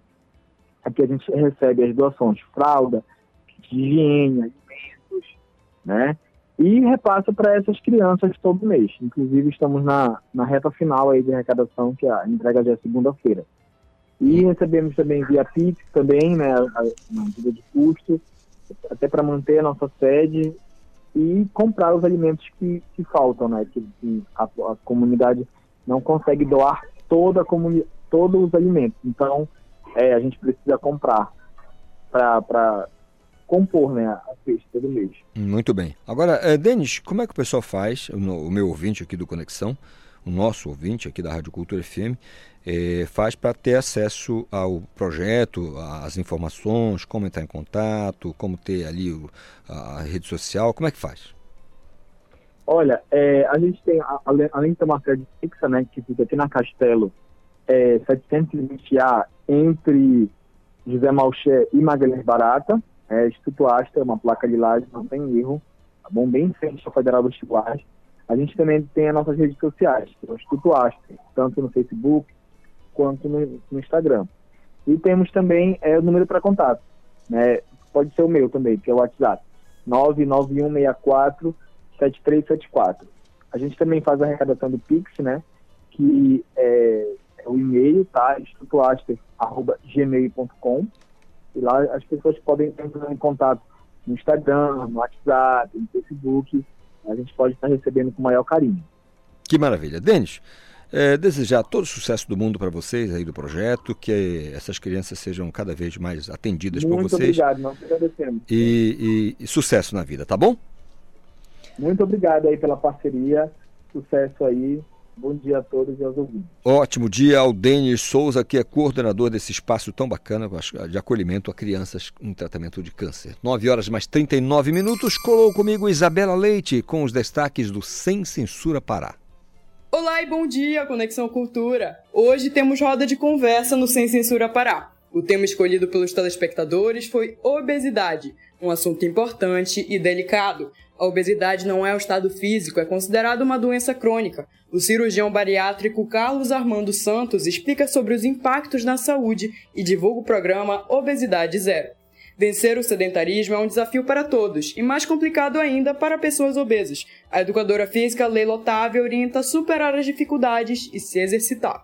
O movimento Corpo Livre apoia a ideia de que é possível ser saudável mesmo acima do peso. A modelo plus size Tuane Valente conta sua trajetória de aceitação e transformação. A jornalista Vanessa Vasconcelos apresenta o Sem Censura Pará ao vivo, às duas da tarde, com transmissão pela TV e Portal Cultura. Para interagir é só usar a hashtag Sem Censura PA no Twitter ou enviar uma mensagem para o nosso WhatsApp no 988957957. É no 988957957. Até! Até! São 9 horas mais 40 minutos. Está aí a Isabela Leite com os destaques do Sem Censura para programa incrível da TV Cultura, às duas da tarde, TV e Portal Cultura ao vivo para você. São 9 horas mais 41 minutos. Está chegando Raul Bentes. Desacostume-se.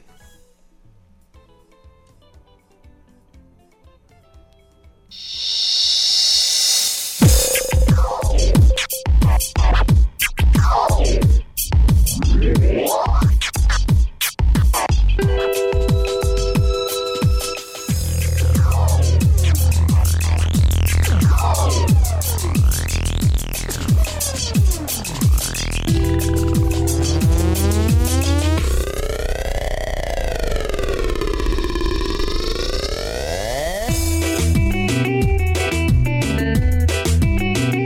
Calixto. Bom dia, ouvintes da Rádio Cultura. A Desacostume-se tá no ar.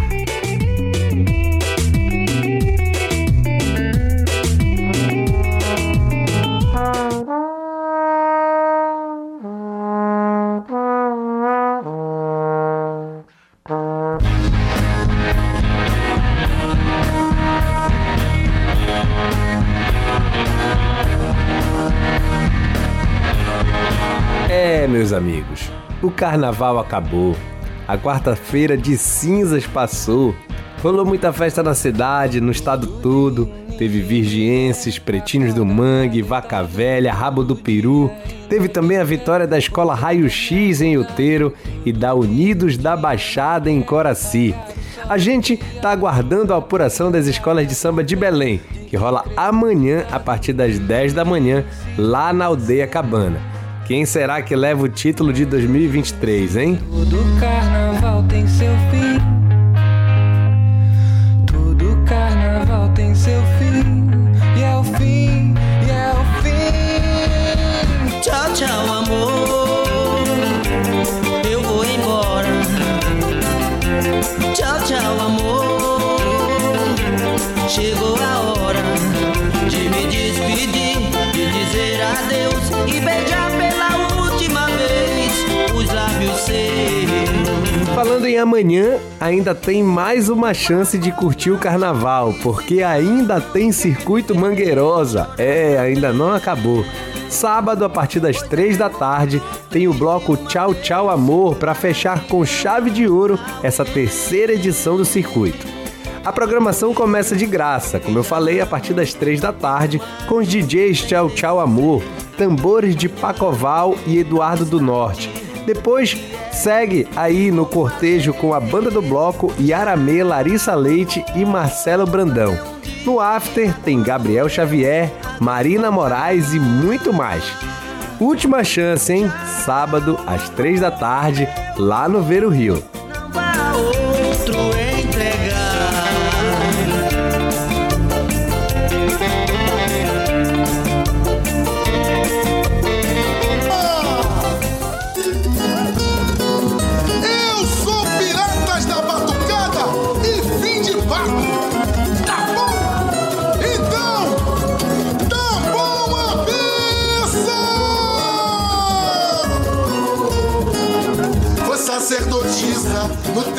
E ainda falando de carnaval, foi lançado ontem o livro Lourdes Barreto, Puta Biografia, que conta a história da prostituta feminista e ativista pelos direitos humanos e das mulheres Lourdes Barreto, de 80 anos. A festa foi no Teatro da Paz, onde Lourdes entrou pela primeira vez. Na ditadura eu corria nesse bar do parque fugindo da polícia, porque a prostituição era proibida. Olhava o Teatro da Paz e pensava em conhecer, mas não achava que seria bem-vinda. Hoje é a primeira vez que entro no teatro e é para lançar o meu livro, disse Lourdes Barreto. A biografia traz relatos da vida e das lutas por políticas públicas que fizeram dela uma referência nacional. Em breve sai um documentário também falando dessa história. Bora aguardar. Lourdes Barreto foi homenageada pela escola de samba Piratas da Batucada no Carnaval de Belém. E a gente encerra essa coluna de hoje ouvindo esse samba e se despedindo do carnaval. A gente volta na sexta-feira que vem.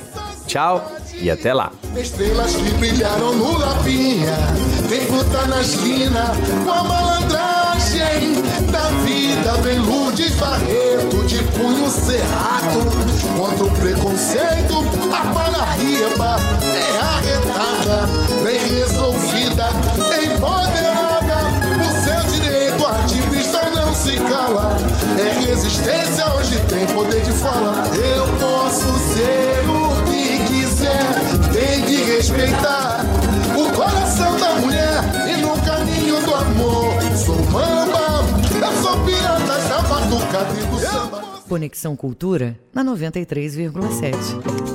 9 horas mais 46 minutos. Pois é, tá aí, Raul Bentes. Desacostume-se. Tá um, além de um, um quadro, é um excelente conselho. Né? Desacostume-se, meu amigo.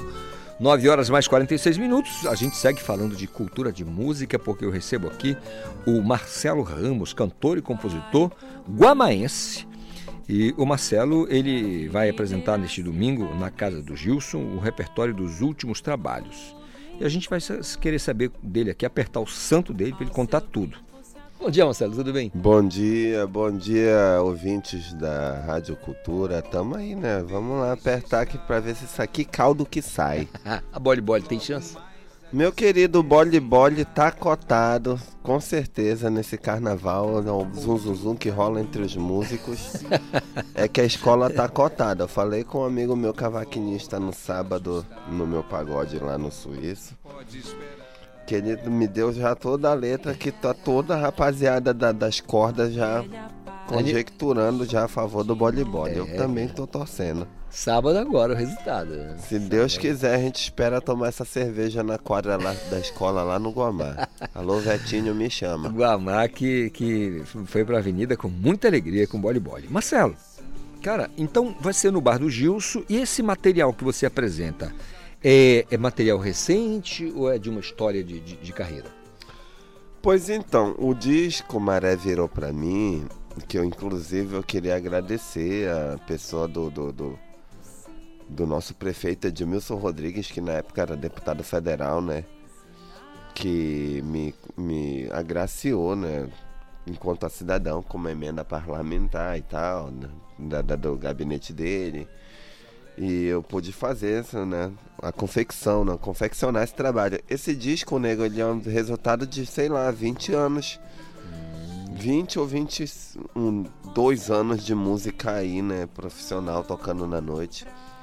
Compondo com, com, com gente que nem Carla Cabral, Dudu Neves, Marcelo Sirotô, Paulinho Moura. Sete cordas, Paulinho, Paulinho. Maravilhoso, meu amigo lá do Trilobita. Eu digo pra ele que melhor do que ele, só a Camila Alves. Pois é, são grandes sete cordistas, meu querido, com Grande certeza. mesmo, grande mesmo. Maravilhosos. Ah, então isso- disco é um apanhado dessas composições. Em alguma parte, a, a Carla Cabral, que eu adoro, Carla, eu acho ela talentosíssima. Maravilhosa, Tá- maravilhosa, uma Você tá- compositora Você fantástica. está conectado com ela? Tá, tá sempre.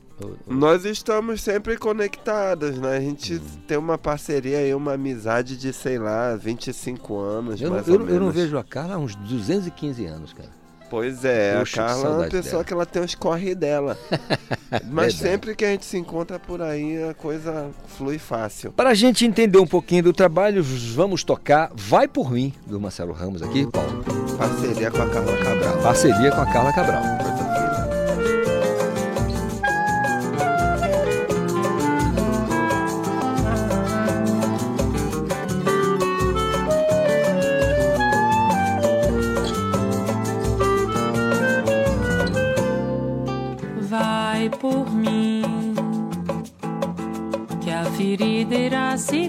Cicatrizar. Tudo então, ao seu tempo se acomoda. Deixa estar, logo mais há de se desenhar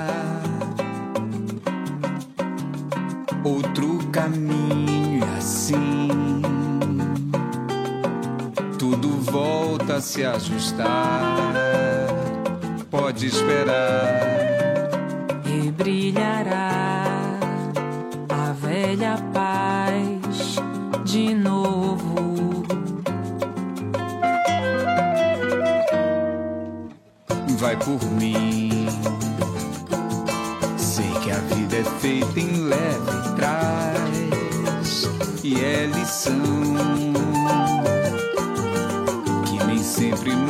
Nos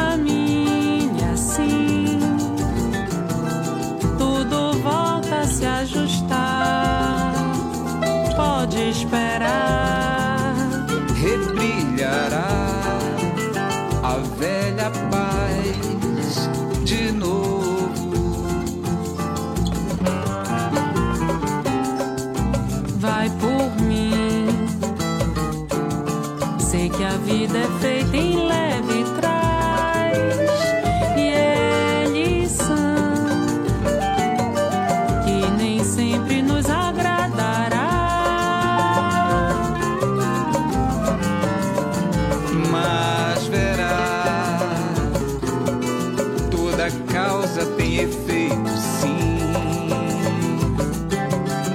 Tudo é feito pra nos ensinar Basta olhar ao redor.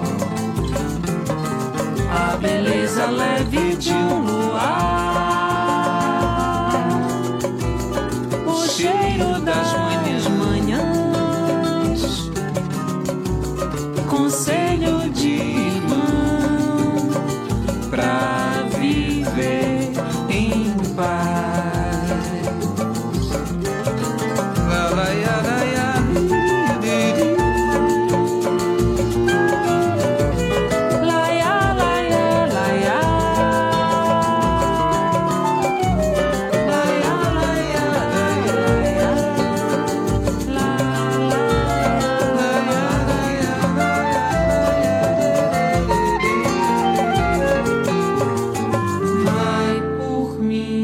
Conexão Cultura. Marcelo Ramos, Marcelo, eu quero que você diga o que vai rolar no show, porque a gente quer fechar a conexão de hoje tocando A, Mar- A Maré Virou Pra Mim, que é o, título, inclusive, do, do trabalho, né? A música Sim, que. senhor. Como é que vai ser? É, como é que eu faço pra colar lá? Bom, hoje a- a- é assim, ó, tá- como eu tava te falando aqui nos bastidores, o meu aniversário ele perdura 3 a 4 dias, né? É no domingo oficialmente, dia 26. Mas hoje já começam as comemorações, hoje começa o foguetório lá no Savieira, a partir das 20 horas, com o meu trabalho de chorinho que chama-se Araponga Cry Music. É um grupo de choro, né, que toca música brasileira. Então, mano, hoje tem Araponga Cry Music no Espaço Cultural Savieira com meu amigo Tomás Vieira, com meu amigo Matheus Vieira. São filhos do professor Orlando Vieira, grande violonista.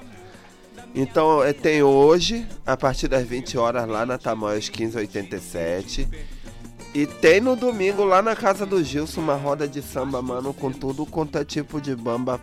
Gente fina da cidade, João Lopes, Carolina Araújo, Júnior Bambo, uma rapaziada aí da moda, Brenda Moraes, uma roda de samba Da séria, moda. né? Que eu não, não posso fazer menos que isso. Tá certo.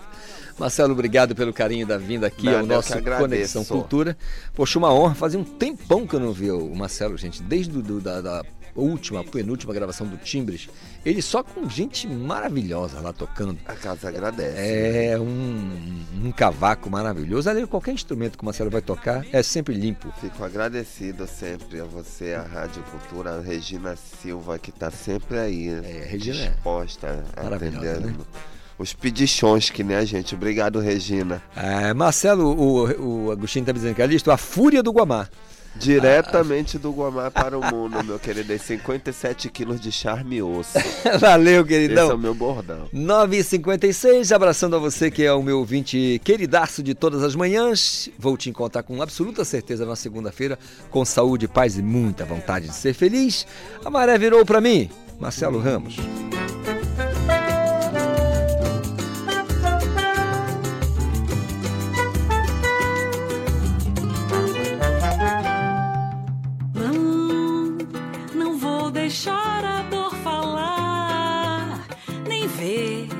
Nem se aninhar. Quero é sorrir pra quem diz não. Ah, eu errei, mas aprendi. Hora de harmonizar. E o barco escoa devagar, mar grande há de encontrar, a vida desbravar.